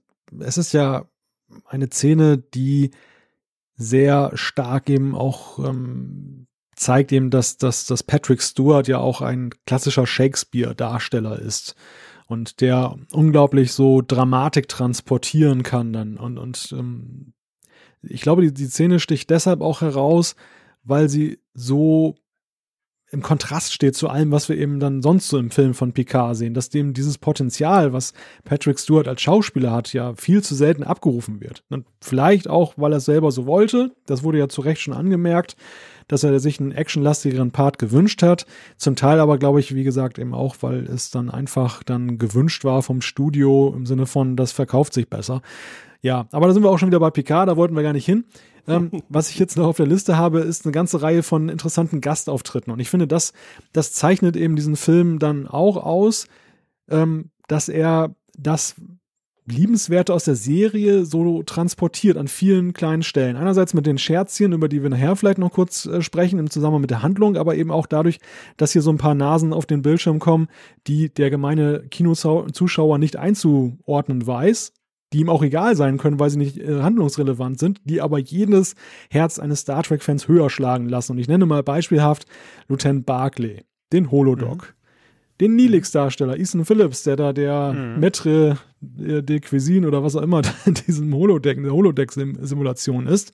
Ah, das ist völlig an mir vorbeigegangen. Ja, und dann. Krass. Und dann haben wir noch Brandon Braga, der auch noch auf den, in, der, mit dem, äh, in dem Publikum sitzt, da auf dem Holodeck. Ach, okay. okay, wusste ich auch nicht. Wusste ich auch nicht, aber überrascht mich nicht so sehr. Und natürlich Schwester Ogawa. Ja. Nicht zu vergessen. Und ich habe auch ich habe auch noch ein Ass im Ärmel. Die erste Szene, wo man auf der Brücke sitzt, ist rechts äh, eine Dame zu sehen, die an einer Konsole sitzt, die auch immer völlig still bei TNG zu sehen ist, an der Konsole stehend oder manchmal sogar äh, in irgendeiner Nachtschicht den, äh, den Piloten äh, mimt. Äh, auch dieses Gesicht taucht wieder auf da an der Stelle. Ha, nicht schlecht. Hätte ich auch nicht gewusst. Ja, ist mir aber auch jetzt beim x-ten Gucken erst aufgefallen. Mhm. Äh, wobei beim Holodog fand ich schon wieder, warum hat er eigentlich Angst vor den Borg? Naja, wir wissen bei Voyager, der kann durchaus mal ängstlich sein. Aber warum lässt er sich da so in die Enge treiben? Und seine Witze hätten auch ein bisschen besser sein können. Ich, da, an diesem Auftritt gibt es aber nur gar nichts zu mäkeln. Ja. Na gut, okay, aber ah, wo wir ich bin, ich bin da bei Jan. Also ich bin da bei Jan, weil es ja eigentlich das EMH ist in seiner Rohfassung und äh, hier eher schon an den Voyager-Dock erinnert. Ja, aber wo wir schon bei der Holodeck-Szene waren, nicht Holodoc, sondern Holodeck-Szene, ähm, um schon wieder einen Sprung zu machen und natürlich auch zum Nitpicking. Wenn man also auf dem Holodeck die Sicherheitsvorkehrungen abschalten kann und man kann sich da Maschinenpistolen generieren lassen, was sollte dieser ganze Quatsch drumrum mit dem Dixon Hills Szenario?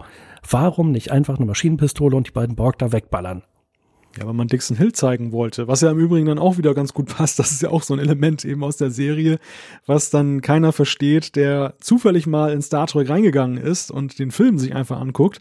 Aber natürlich dann für jeden Fan ganz klar, das ist äh, TNG in, in reinen Form, ja. Ja, ich, ich fand es auch, auch ganz nett gemacht. Und äh, Picard auf die Schnelle kommt halt äh, an Dixon Hill und bis er, glaube ich, dem Computer klar gemacht hat, dass er ein Maschinengewehr braucht. Und außerdem sind die Borg kurz abgelenkt. Ja, Picard sagt ja auch zu Lilly, äh, verhalten Sie sich ganz normal, gucken Sie nicht hin. Trotzdem, es war so ein bisschen mit dem Brecheisen. Auch ich, ich finde es eine nette Szene. Weil finde ich ein bisschen überlegter, als wirklich mit äh, Stuhl und Peitsche die ganze Zeit äh, durch die Decks zu gehen. ja, auch wieder wahr.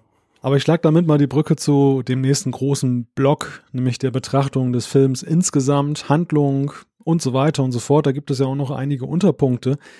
Aber die Witze sind ja ein Teil dessen, was man in zwei Stunden hier extrem komprimiert hat. Das ist ein sehr ambitionierter Film, möchte ich einfach mal behaupten, der viel Charakterhandlung hat, die wir ja nun schon angesprochen haben im Sinne von Data, Picard und so weiter, der die ganzen Scherze und Nebenexkurse unterbringt, Zeitreise, das Zeitreisethema behandelt, die Anfänge der Föderation behandelt mit dem ersten Raumschiff und dann eben die entsprechenden Leute vorzustellen und die Historie erstmal darzulegen und dann natürlich noch ja, das Borg-Thema nebenbei noch gesagt.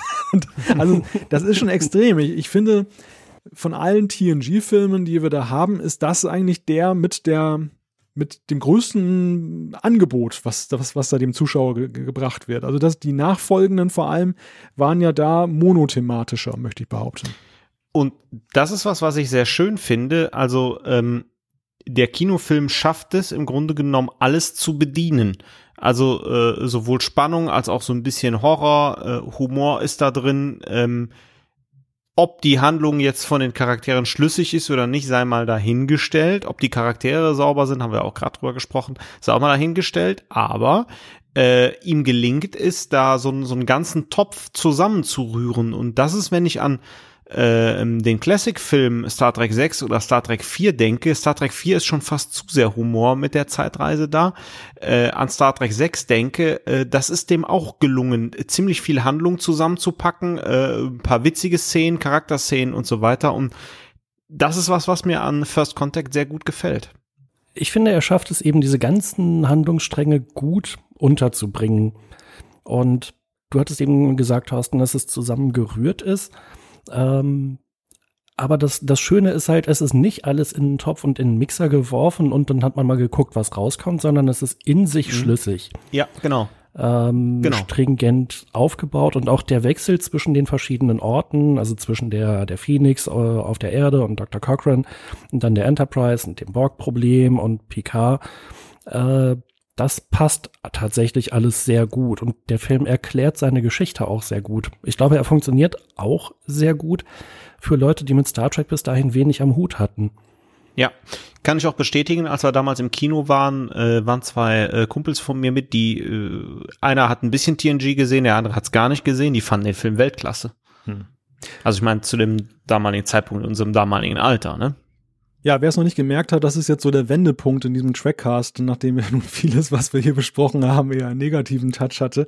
Aber ich glaube, dieser, dieser Punkt, den ihr angesprochen habt, das ist, das ist eigentlich das, was vieles wettmacht, was, was einfach dann auch die große Qualität dieses Filmes ist. Er ist extrem abwechslungsreich. Er bietet jedem etwas. Also er, er holt die Leute ab, die noch nichts damit zu tun haben und gleichzeitig versteht er es eben jeden Hardcore-Fan irgendwo anzusprechen mit so kleinen Details, die er dann wiederfinden kann. Er bietet eine A- und eine B-Handlung und eigentlich auch hier und da noch C-Handlungen und all das verpackt er in zwei Stunden, ohne hektisch zu sein. Mhm. Also gar nicht mal jetzt, ich meine, das hat ja Abrams auch versucht, jetzt später mit seinen Filmen irgendwie viel zu bieten und, und die Schnelligkeit, aber äh, da ist es, da ist es ja nur ein Rumhecheln. Und hier haben wir einen Film, der irgendwo gefällig ist von seinem Tempo und gleichzeitig unglaublich viel bietet. Und ich habe den an zwei Abenden in zwei Hälften mir angeguckt und das waren wirklich ja, vergnügliche, interessante Abende, muss man unterm Strich sagen. Unabhängig davon, dass man eben so hier und da seine Bauchschmerzen hat mit den liebgewonnenen Charakteren. Aber es ist einfach gutes Kino, muss man sagen. Gutes mhm. Kino, das gleichzeitig aber auch gut zur Serie noch passt. Äh, insgesamt stimme ich zu. Es ist, hand es ist handwerklich gutes Kino, handwerklich gut gemacht. Äh, ich finde auch die Regie von Jonathan Frakes ist erstklassig. Aber irgendwo fehlt mir so dieses bestimmte Quäntchen. Vielleicht ist das Problem auch, dass ich den Film jetzt auf Blu-ray gesehen habe. Ich kann mich echt nicht mehr erinnern, wie er im Kino auf mich gewirkt hat. Äh, außer dass ich im Kino schon nicht besonders begeistert war aber irgendwo fehlt immer so ein kleines bisschen, um diesen Film für mich glaubwürdig zu machen. Äh, ich hatte in den Extras mitbekommen, die äh, Szenen in dem äh, diesem Silo von der äh, von der Phoenix, die wurden in einem tatsächlichen äh, Silo einer Titan-Rakete gedreht. Und in dem Film, ich weiß nicht, ob es die Beleuchtung ist oder die Farbe oder sowas, hatte ich immer den Eindruck, ja, das ist aber ein das ist aber ein nicht besonders realistisches Set, was die da gebaut haben. also für mich haben sie es so ein bisschen hinbekommen, äh, ein wirklich realistisches Set so aussehen zu lassen, dass ich es unrealistisch fand. Vielleicht liegt es auch dran an dem, an dem Aufsatz auf der Phoenix. Das passt nicht. Also man hat diese Rakete, die wirklich echt ist, und der mhm. Aufsatz, der dann aus Holz gebaut wurde und irgendwie koloriert, äh, der wirkt dann halt wieder wie eine Requisite ich kann verstehen, wenn äh, da Details sind, dass sich der Film irgendwie für dich äh, komisch anfühlt, äh, sei es das Set. Wir haben ja jetzt auch hinlänglich über Picard gesprochen.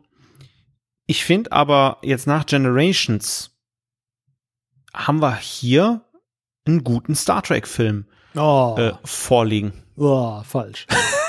Ich habe jetzt nicht gesagt, ich habe jetzt nicht gesagt, dass Generations schlecht ist. Ich habe aber, gesagt, impliziert.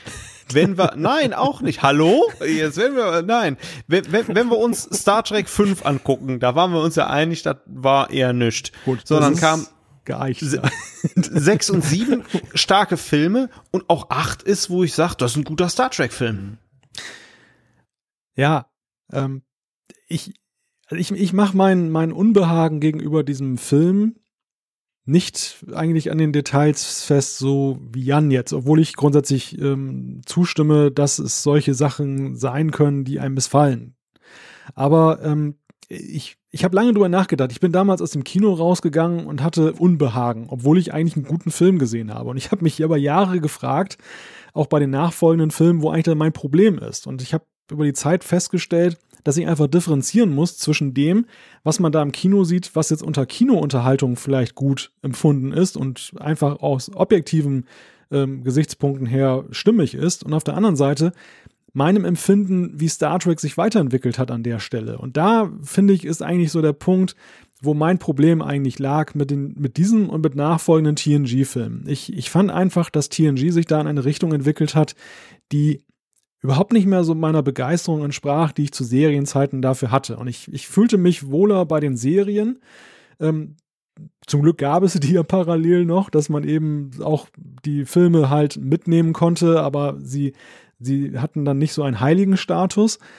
Aber das ist eigentlich so diese, dieses Problem, was, was für mich einfach da ist und was mit First Contact wirklich beginnt. Also wo ich bei Generations noch der Ansicht bin, das ist ein ziemlich guter Film gewesen, der sehr auch eben noch dieses, diese, diesen Seriencharakter eben hatte und diese, diese, diese Stimmung der Serie transportierte.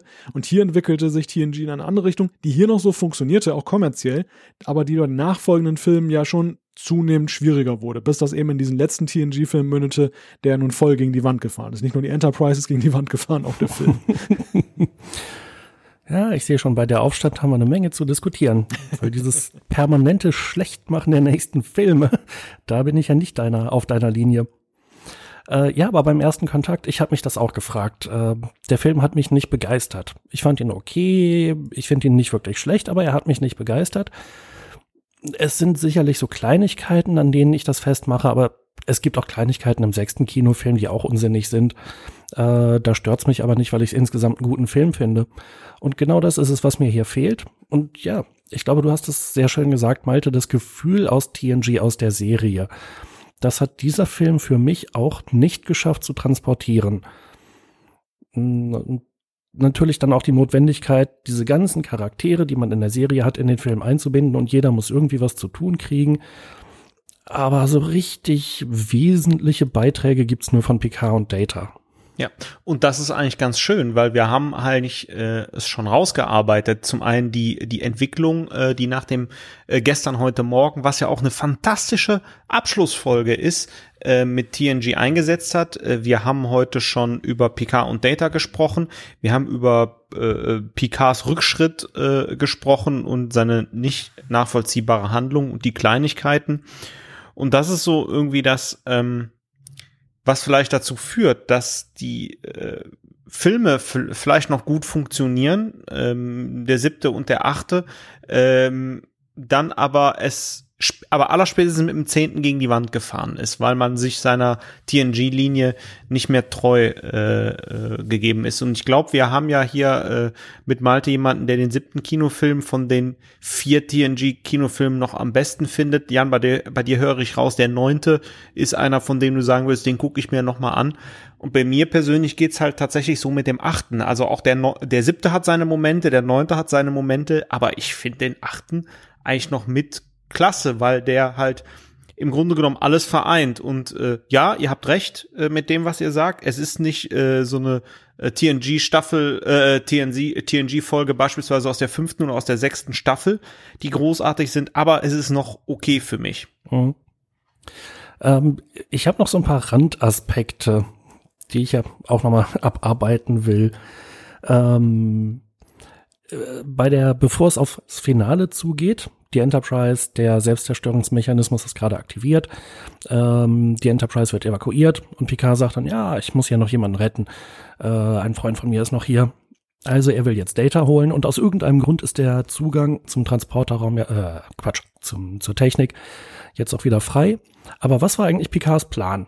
Also der trampelt ja da rein, hat glaube ich ein Phasergewehr dabei oder sowas. Aber das war's dann auch. Wie will er Data denn jetzt? Der ist unbewaffnet. Ja, oder sogar das. Wie will er Data denn da jetzt von den Borg befreien? Er will sich äh, Gefangenen austauschen. Der Captain verlässt als letztes das Schiff und weil noch ein Crewmitglied vielleicht möglicherweise gerettet werden kann, will er sich anbieten, um Data zu retten. Weil er ja noch denkt, das Ding fliegt in die Luft und ich habe wenigstens Data gerettet. Ah, verstehe. Macht so halb Sinn.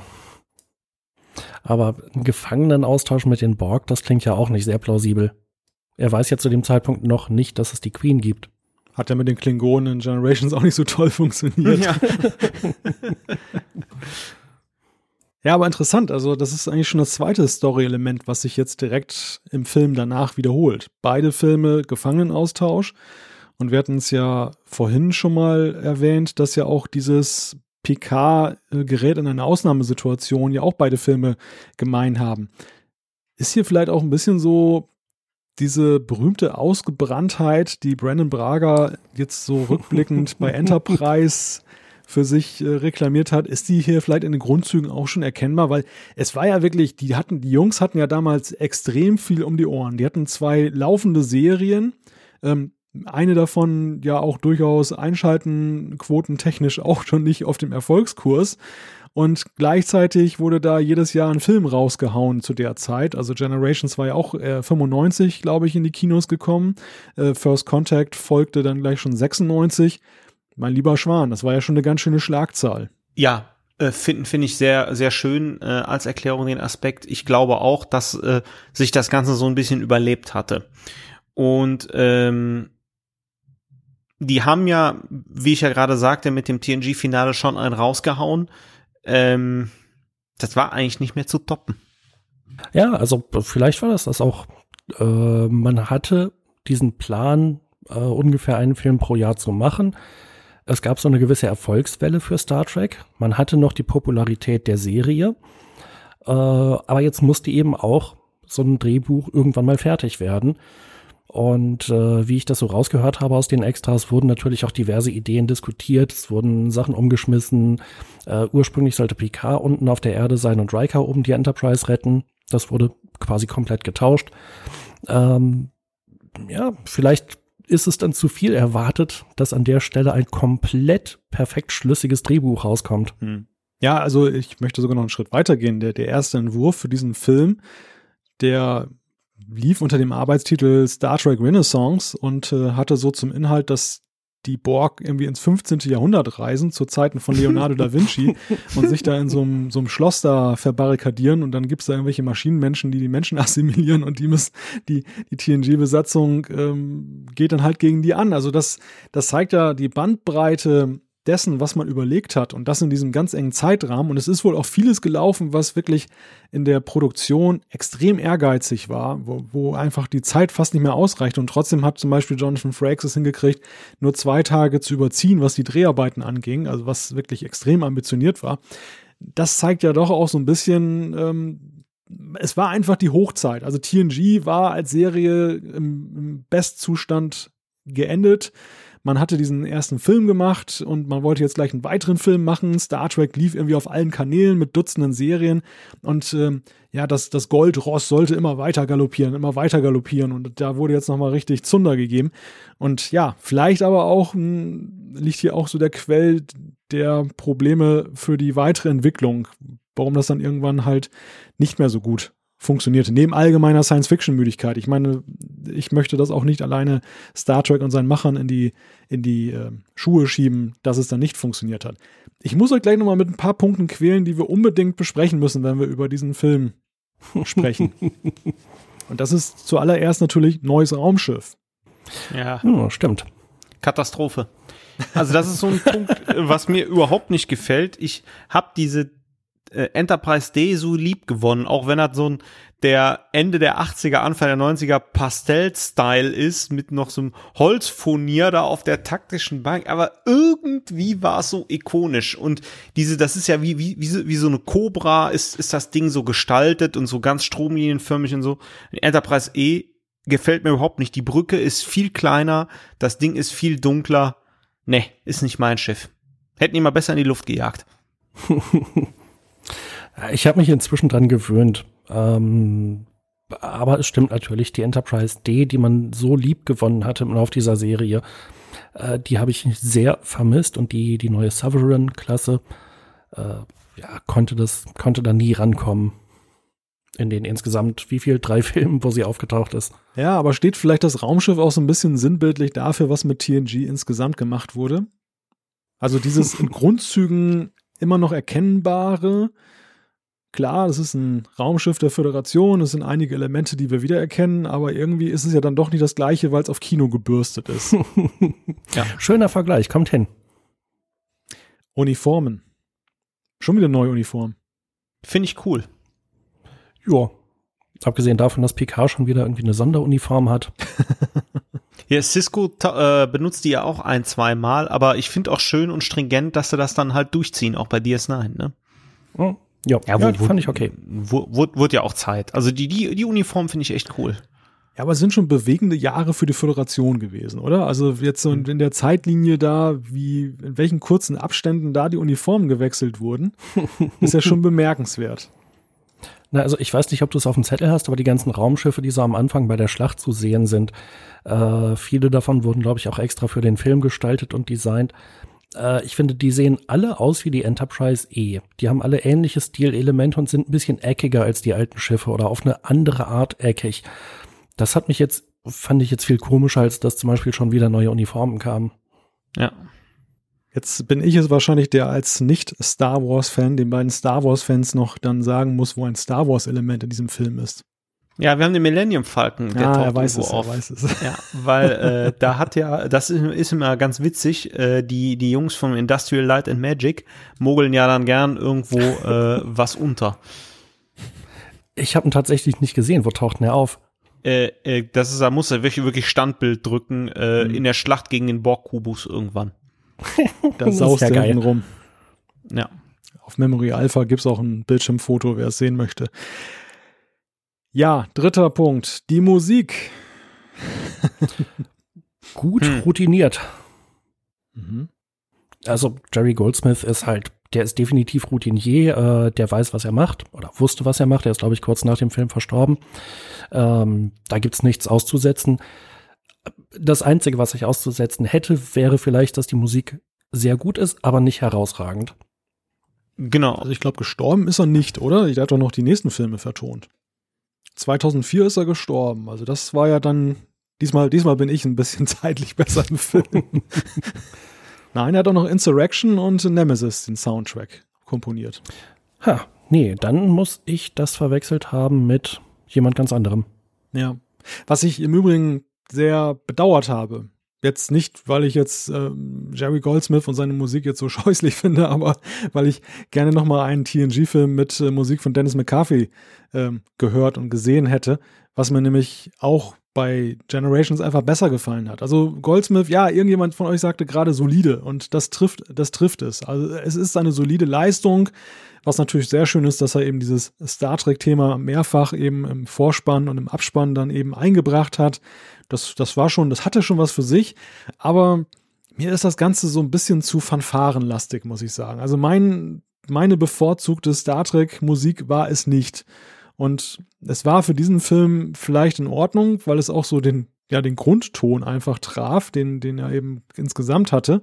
Aber ähm, in meiner, meinen Augen auch etwas zu wenig abwechslungsreich, dass man dann beim nächsten Film das einmal einfach mal so weitergemacht hat. Also was hat eigentlich gegen McCarthy gesprochen, dass man ihn nie wieder eingesetzt hat? Vielleicht war er zu dürr. Also richtig dürr ist er nicht, wenn man den mal in Extras sieht. Ah, zu teuer.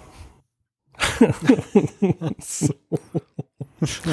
da hätte ich ja angenommen, dass Jerry Goldsmith etwas teurer wäre. Bei dem, was er schon geleistet hat bis dahin. Oder ja, alles, ja, ich, wie gesagt, die Musik ist okay, aber ist jetzt auch kein Meilenstein. Also. Mhm. Wobei halt McCarthy hätte ich gerne wieder gehört, aber durchaus auch andere von den Komponisten, die im Lauf der Serie, Serie oder Serien gearbeitet haben. Denn er war ja bei weitem nicht der Einzige, der da wirklich großartige Sachen gemacht hat. Ja, ist richtig. Aber Erspare uns sie jetzt alle zu nennen. ja, ich habe spontan auch nur ein oder zwei auf Lager. Ich wollte mich nicht blamieren. Ja, also ich bin mit meinen Punkten durch an der Stelle. Das war jetzt ja noch so ein bisschen im Schnelldurchlauf jetzt so diese, aber ich wichtigsten Punkte. Ich, ich denke aber, dass das Raumschiff, das war jetzt einfach eine, eine Erwähnung wert, weil ja eben das auch jetzt eine markante Neuerung war, die mit diesem Film einhergegangen ist. Also unterm Strich glaube ich, interessante Diskussionsrunde. Ich wähnte mich eigentlich in der Vorbereitung unter zwei First Contact Fans und dachte, oh, das wird ganz hart für dich mit deinem Rumgenörgel an den Charakteren. Aber ich sehe mich eigentlich so ganz gut aufgehoben bei euch beiden. Ja, ja, das schon. Aber jetzt, jetzt lass das hier mal nicht so abschließend klingen. Du hast mich hier in meinem Nitpicking unterbrochen. Ich hatte ja auch noch ein paar Punkte offen.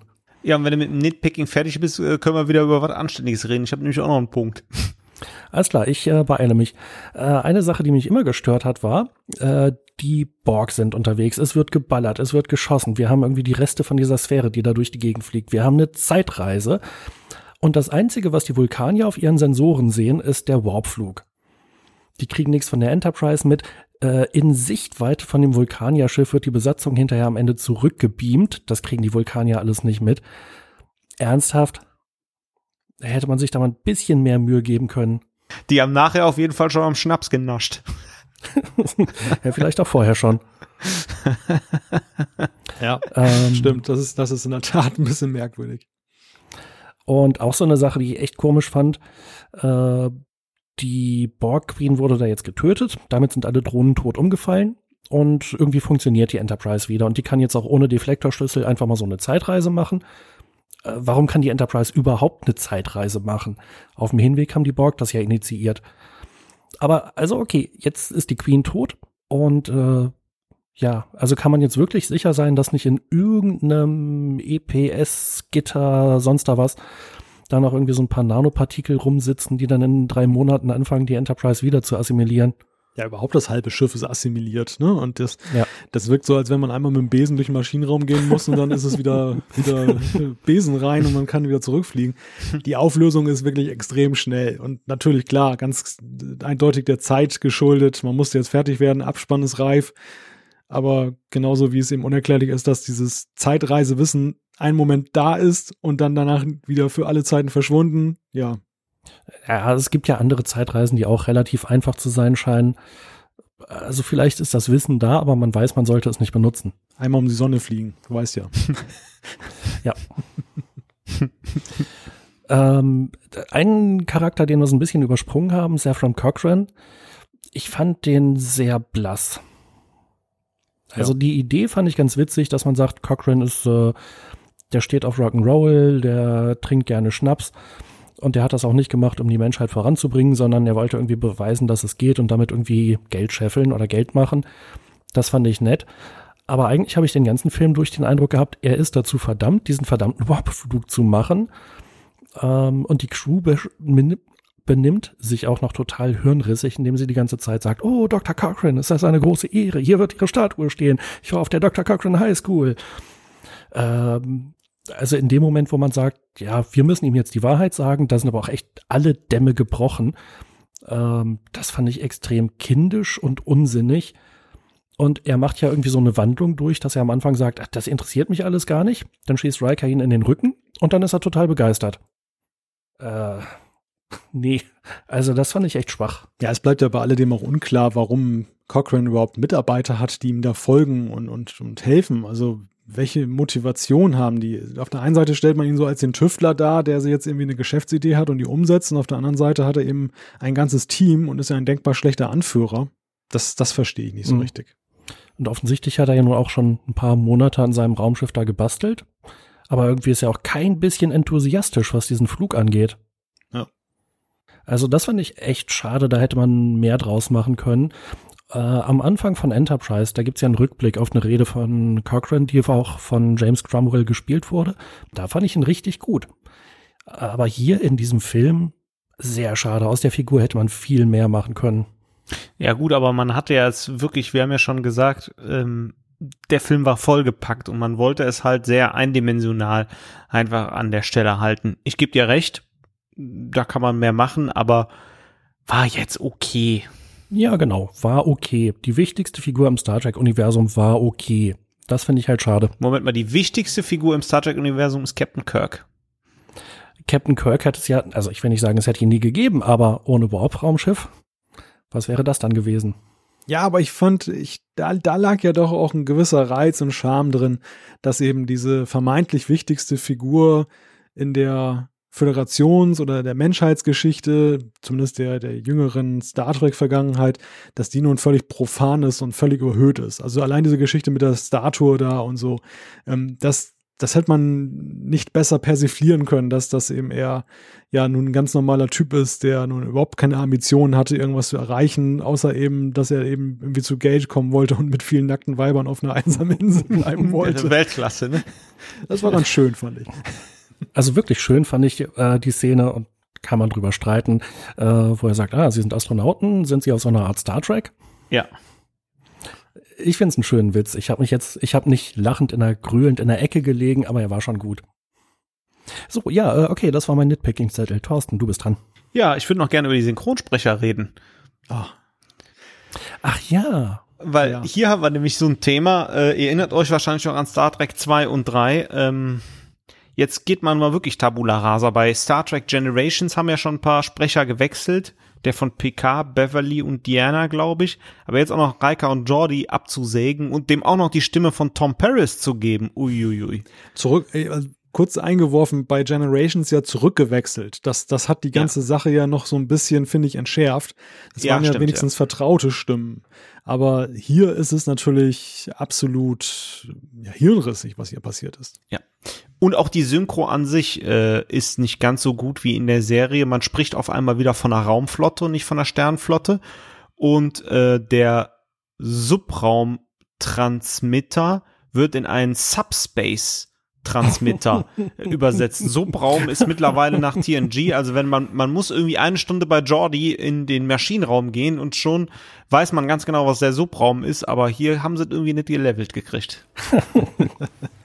ja. Ja, der, der Sprecherwechsel, da kann ich nur den Hörern äh, wärmstens die Ausgaben zwei und drei mit Detlef Bierstedt und Charles Rettinghaus empfehlen, denn die haben da auch ein bisschen Tacheles geredet, warum sie diese Rollen in, den Film, in dem Film nicht mehr gesprochen haben. Ja, ja, ja, zur Historie ist damit alles gesagt, aber jetzt, wo wir wirklich an dem Punkt sind, wo wir das einmal erleben. Ich habe mir diesen Film jetzt in der Vorbereitung für den Trackcast im Original angehört. Und zwar bewusst aus dem Grunde, weil ich nämlich das umgehen wollte mit den Sprechern. Ich hatte mir bei YouTube vorher nochmal den Trailer angesehen, eben wo auch die Synchronstimmen dann ähm, die neuen waren. Und da habe ich gedacht, nee, das willst du nicht antun. Und das war für mich damals im Kino auch wirklich eine herbe Enttäuschung. Neben ja. allem anderen jetzt auch eben in der Frage, wie sich das entwickelt hat, aber das, das hat, das war noch so das Sahnehäubchen für mich der, der Fehlentwicklung, dass man dann noch nicht mal die vertrauten Stimmen genommen hat. Ja, mhm. unmöglich. Und äh, ich glaube, beide haben das gesagt, beide Synchronsprecher, dass sie das also auch als große Respektlosigkeit gegenüber den Fans empfunden haben, äh, dass das Studio oder die, der Konzern dahinter offensichtlich kein bisschen bereit war, mit ihnen über ihre Forderungen zu reden. Ähm, ja, also das hat mich damals, als ich den Film im Kino gesehen habe, auch extrem gestört. Äh, ich habe mir jetzt aber auch noch mal auf Englisch angeguckt und nicht nicht speziell aus dem Grund. Ähm, aber ja, stimmt, hatte ich komplett vergessen. Ja, das war's von meiner Seite. Ja, dann würde ich sagen, haben wir, glaube ich, die Positionen zu dem Film hinreichend ausgetauscht. also schon ein, interessantes Meinungsbild, was sich hier ergeben hat. Also teilweise ja durchaus mit unterschiedlichen Ansichten, aber im Großen und Ganzen stelle ich bei uns dreien doch fest, dass wir in vielen Punkten dann doch zu ähnlichen Einschätzungen gekommen sind. Und ich glaube, wir werden sicherlich in dem Feedback der nächsten Folge dann zu hören bekommen, wie, wie das bei unseren Hörern ankommt. Ich könnte mir gut vorstellen, dass es da noch andere Meinungen gibt. Mhm. Ja. Dann würde ich sagen, kommen wir zur Rubrik Feedback. Da wir jetzt noch nicht so, das noch nicht so lange her ist, dass wir das letzte Mal auf Sendung waren, ist da jetzt diesmal nicht so viel aufgelaufen, aber ich will nicht lange drum herum reden. Jan, du hast die erste Zuschrift. Genau, 007 Begier hat uns auf trackcast.de geschrieben. Äh, man sieht eindeutig an den Nicknames, dass da ein Contest im Gange ist, wer den kreativsten Nickname hat.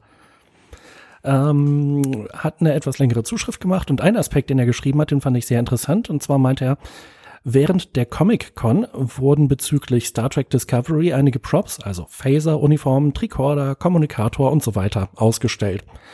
Rein vom Stil der Props her haben die Macher die Zeitperiode gar nicht mal so schlecht getroffen. Vor allem der Phaser, eine Mischung zwischen dem bekannten Kirk Phaser und dem äh, Phaser aus dem Pilotfilm The Cage, finde ich sehr gelungen, genau wie auch den Kommunikator. Vor allem um die Comic-Con herum waren die Macher und CBS ziemlich aktiv auf den sozialen Kanälen, zum Beispiel auf Twitter wurde sehr viel gezeigt und gehypt. Ja, das ist äh, sehr interessant. Vielen Dank für die Hinweise und weiter geht's mit Malte. Ja, ich habe hier eine Zuschrift von Isador. Er geht ziemlich intensiv äh, nochmal darauf ein, auf unsere letzte Folge, wo wir über die Bücher geschrieben haben und wo wir mit Bernd Perplis mal einen Autor und Dolmetscher, Übersetzer hier hatten, der eben die Bücher ins Deutsche übersetzt oder sogar eine eigene Star Trek Bücherreihe geschrieben hat. Und äh, ja, also er fand das sehr interessant, hatte noch weitergehende Fragen, vielleicht in die Zukunft gerichtet, aber eben auch noch eine Anregung. Er schreibt, ach ja, wenn ihr mal wieder einen Stargast im Interview habt oder einen Gast zu einem bestimmten Thema, dann könnt ihr vielleicht mal in die Community fragen, was sie fragen würde. Vielleicht kommt da noch mehr raus, beziehungsweise der direkte Draht. Zum Beispiel würde mich ein Interview mit Rolf Schult, Ernst Meinke interessieren, wie er zu Star Trek stand, was die Synchro der Spielefilme für ihn bedeutete und so weiter. Eigentlich aber, eigentlich eher wieder allgemein eine bekannte Synchronstimme zu hören, wäre schön. Das sind ja gleich zwei Wünsche auf einmal. und äh, ich versuche mal, das so ein bisschen auseinander zu klabüstern. Das eine ist die Sache mit die Anregung, warum fragt ihr die Community nicht im Vorfeld, welche Fragen sie hat? Da ist es eigentlich so, Klar, so ein bisschen mögen wir es natürlich auch ganz gerne, die Leute zu überraschen, geben wir durchaus zu, also dass wir unsere Themen nicht vorab verraten, sondern dann eben sagen, hey, hier sind wir und jetzt haben wir ein lustiges Thema oder ein interessantes Thema. Es ist aber in vielen Fällen einfach auch so, gerade wenn wir Gäste einladen, dass wir manchmal auch noch nicht wissen, ob das wirklich klappt. Wir wollen da keine falschen Erwartungshaltungen dann eben schüren. Es ist, ähm, das kann ich vielleicht einfach mal sagen, immer wieder eine technische Herausforderung, wenn wir Gäste haben, weil unsere Gäste häufig nicht so Podcast erfahren sind und ähm, dementsprechend beim letzten Mal war es auch so, dass wir ein bisschen fummeln mussten, bis unsere Leitung stand. Und falls dann so eine Folge mal doch nicht zustande kommt und im Vorfeld werben wir um Fragen, dann wäre die Enttäuschung natürlich zu Recht groß. Und äh, ja, und manchmal ist es einem auch eine, eine Frage de, des Zeitpunktes, wann wir eben wissen, was wir machen ähm, und der Vorlaufzeit, dass wir dann eben dann noch eine Beteiligung durchführen können oder nicht. Das sei zu dem Punkt gesagt, wir nehmen das als Anregung trotzdem mal mit. Also wenn sich da vielleicht in Zukunft etwas ergibt und wir ziemlich sicher sein können, dass auch die Leitung dann steht, dann können wir das ja gerne mal in Angriff nehmen. Das andere Thema ähm, betrifft, macht doch mal wieder eine Sendung mit einem Synchronsprecher. Dazu kann ich sagen, einerseits sehen wir uns so ein bisschen vor dem Dilemma, dass natürlich diese Folge sich inhaltlich irgendwie unterscheiden müsste von den beiden mit äh, Charles Rettinghaus und Detlef Bierstedt was, weil wir viel Grundsätzliches schon geklärt haben, schwierig ist, aber sicherlich ließe sich da was finden. Das zweite und viel größere Problem ist, die Synchronsprecher erstmal zu finden und dafür zu begeistern, im Trackcast zu Gast zu sein. Denn da kann ich euch verraten, hat es in den letzten Jahren auch Anstrengungen gegeben, das nochmal irgendwie hinzukriegen. Und die waren leider im Gegensatz zu den anderen beiden dann fruchtlos. Insofern ist es auch nicht ganz so einfach. Ja, vielleicht noch ein Nebenaspekt da an der Stelle. Ich bringe sie wirklich immer durcheinander, aber einer der beiden ähm, Synchronsprecher von Jean-Luc Picard ist auch leider verstorben, glaube ich. Ne? Also das kommt auch mhm. noch dazu. Ich weiß jetzt leider ja. nicht mehr welcher. Ja, das ist äh, Rolf Schuld. Und äh, über Ernst Meinke hatte, glaube ich, auch Detlef Bierstedt uns schon gesagt, dass der einen Schlaganfall hatte vor mehreren Jahren dass der also nicht mehr aktiv als Schauspieler und Synchronsprecher arbeitet, soweit ich weiß. Äh, das heißt natürlich nicht, dass er grundsätzlich einem Podcast äh, abgeneigt wäre, aber das weiß ich nicht, ob er sich dafür überhaupt begeistern ließe. Ja, aber ich mach doch mal weiter. Lieutenant Commander, äh, das ist meine erste und letzte Zuschrift heute. Wie geil ist das denn? so, äh, Leutnant Kommandant Daten auf trackcast.de äh, haben wir eine etwas längere Zuschrift. Äh, erstmal nimmt er Bezug auf unsere letzte Sendung Trackcast Nummer 61, wo wir den Bernd zu Gast hatten. Ich als versierter Leser der Romane habe mich sehr gefreut.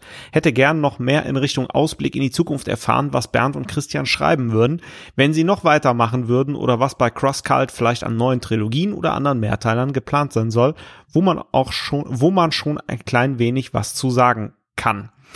Ähm, ja, wir haben ja ab und zu mal dem Bernd die Frage gestellt, äh, muss aber auch dazu geben, so richtig konkret sind wir nicht gekommen, aber letztlich was in dem Gespräch rausgekommen ist, dass es gar nicht mal so einfach war und sehr viel Investment am Anfang zustande ähm, äh, äh, äh, sehr viel Investment am Anfang benötigt war, um halt die drei Romane zu schreiben und dass sich die Kollegen jetzt erstmal wieder auf die Übersetzung konzentrieren, wenn die dran sind. Dann schreibt Leutnant Kommandant Daten noch weiter, anstatt in der übernächsten Sendung auf Discovery eingehen, würde sich ja ein Review der Pilotfolge bereits in Trackcast Nummer 62 anbieten. Hm. Der Pilot soll in etwa fünf Wochen gesendet werden, würde ja in etwa zu eurem veröffentlichen Rhythmus passen. Tja, Überraschung. ja, Jan, mach doch mal weiter. Genau, ich habe eine Zuschrift von Joel Brenner via trackers.de und äh, der fragt uns, kennt ihr das Blog Shatners Toupet?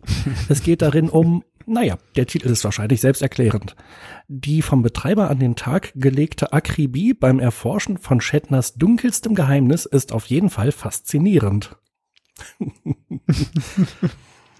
ähm, ja, dem schließe ich mich mal an. Ich habe einen kurzen Blick reingeworfen. Scheint äh, sehr ins Detail zu gehen. Ich glaube, Malte will dir einen sehr subtilen Hinweis senden. Ich glaube, Malte will uns eine Anekdote erzählen. cool. Äh, Malte, dein Ton ist irgendwie nicht mehr zu hören, aber ich denke mal, er wird aufgezeichnet. Ja, hier bin ich wieder. Ja. Achso, ich dachte, du hattest eben absichtlich äh, ohne Ton gesprochen. Das war deine Anekdote. Das ist jetzt die Anekdote dieser Folge, ja. Ich wollte eigentlich gerade nur erklären, dass ich so Bundesliga-mäßig jetzt so eine coole Leuchtschrift habe, die ich eins einblenden kann, um Jan und Thorsten was mitzuteilen, subtil, was ja auch super funktioniert hat. Ja, äh, irgendwie Chat ist ja aus, den wir ja auch noch haben hier im Skype, ne? Dann macht man mal was anderes und dann ist es auch falsch. Ja, was denn? ich, ich, ich freue mich darüber, weil mein erster Hinweis war, meine Inhaltsangabe war zu lang. Die ganzen Anekdoten hattet ihr schon. Heute wart ihr besser vorbereitet mit dem Millennium Falcon und dass Brandon Braga da äh, zu sehen war in einer Szene. Und Ethan Phillips, was Malte gesagt hat, das finde ich eigentlich viel geiler. Man sieht ihn mal ohne Maske. Mhm, stimmt. Ja, fein. Well, Ja. Feedback war kurz und bündig. Damit ist alles gesagt. Äh, keine weiteren Fragen, euer Ehren. Was machen wir eigentlich nächste Folge? Ja, wann ist denn das so ungefähr? So irgendwann im Oktober, denke ich mal, oder? Mal wieder Ja. über Star Trek in der Archäologie sprechen oder so. oder mal Larry Nemeczek einladen. Den hatten wir auch lange nicht mehr. Das Witzige ist, wir, wenn sich Discovery verschieben sollte, ne, dann gucken wir alle ganz blöd aus der Wäsche. Ja, ich glaube, wenn sie es jetzt noch verschieben, dann gibt es auf diesem Planeten größere Probleme, als dass wir keine Sendung darüber machen können. Ja. Aber Larry Nemeczek ist gut, den sollten wir mal anfragen. Nach diesen subtilen Hinweisen darauf, was wir in der nächsten Folge thematisieren wollen, sage ich mal, das war der 62. Trackcast. Wenn ihr uns schreiben möchtet, schickt uns eine E-Mail an post.trackcast.de, klickt auf den Gefällt mir-Button bei Facebook oder folgt uns auf Twitter. Alle Infos zur Sendung gibt es auch auf www.trackcast.de. Wir freuen uns, wenn ihr auch beim nächsten Mal wieder einschaltet. Bis dann, macht es gut. Und tschüss. Adios.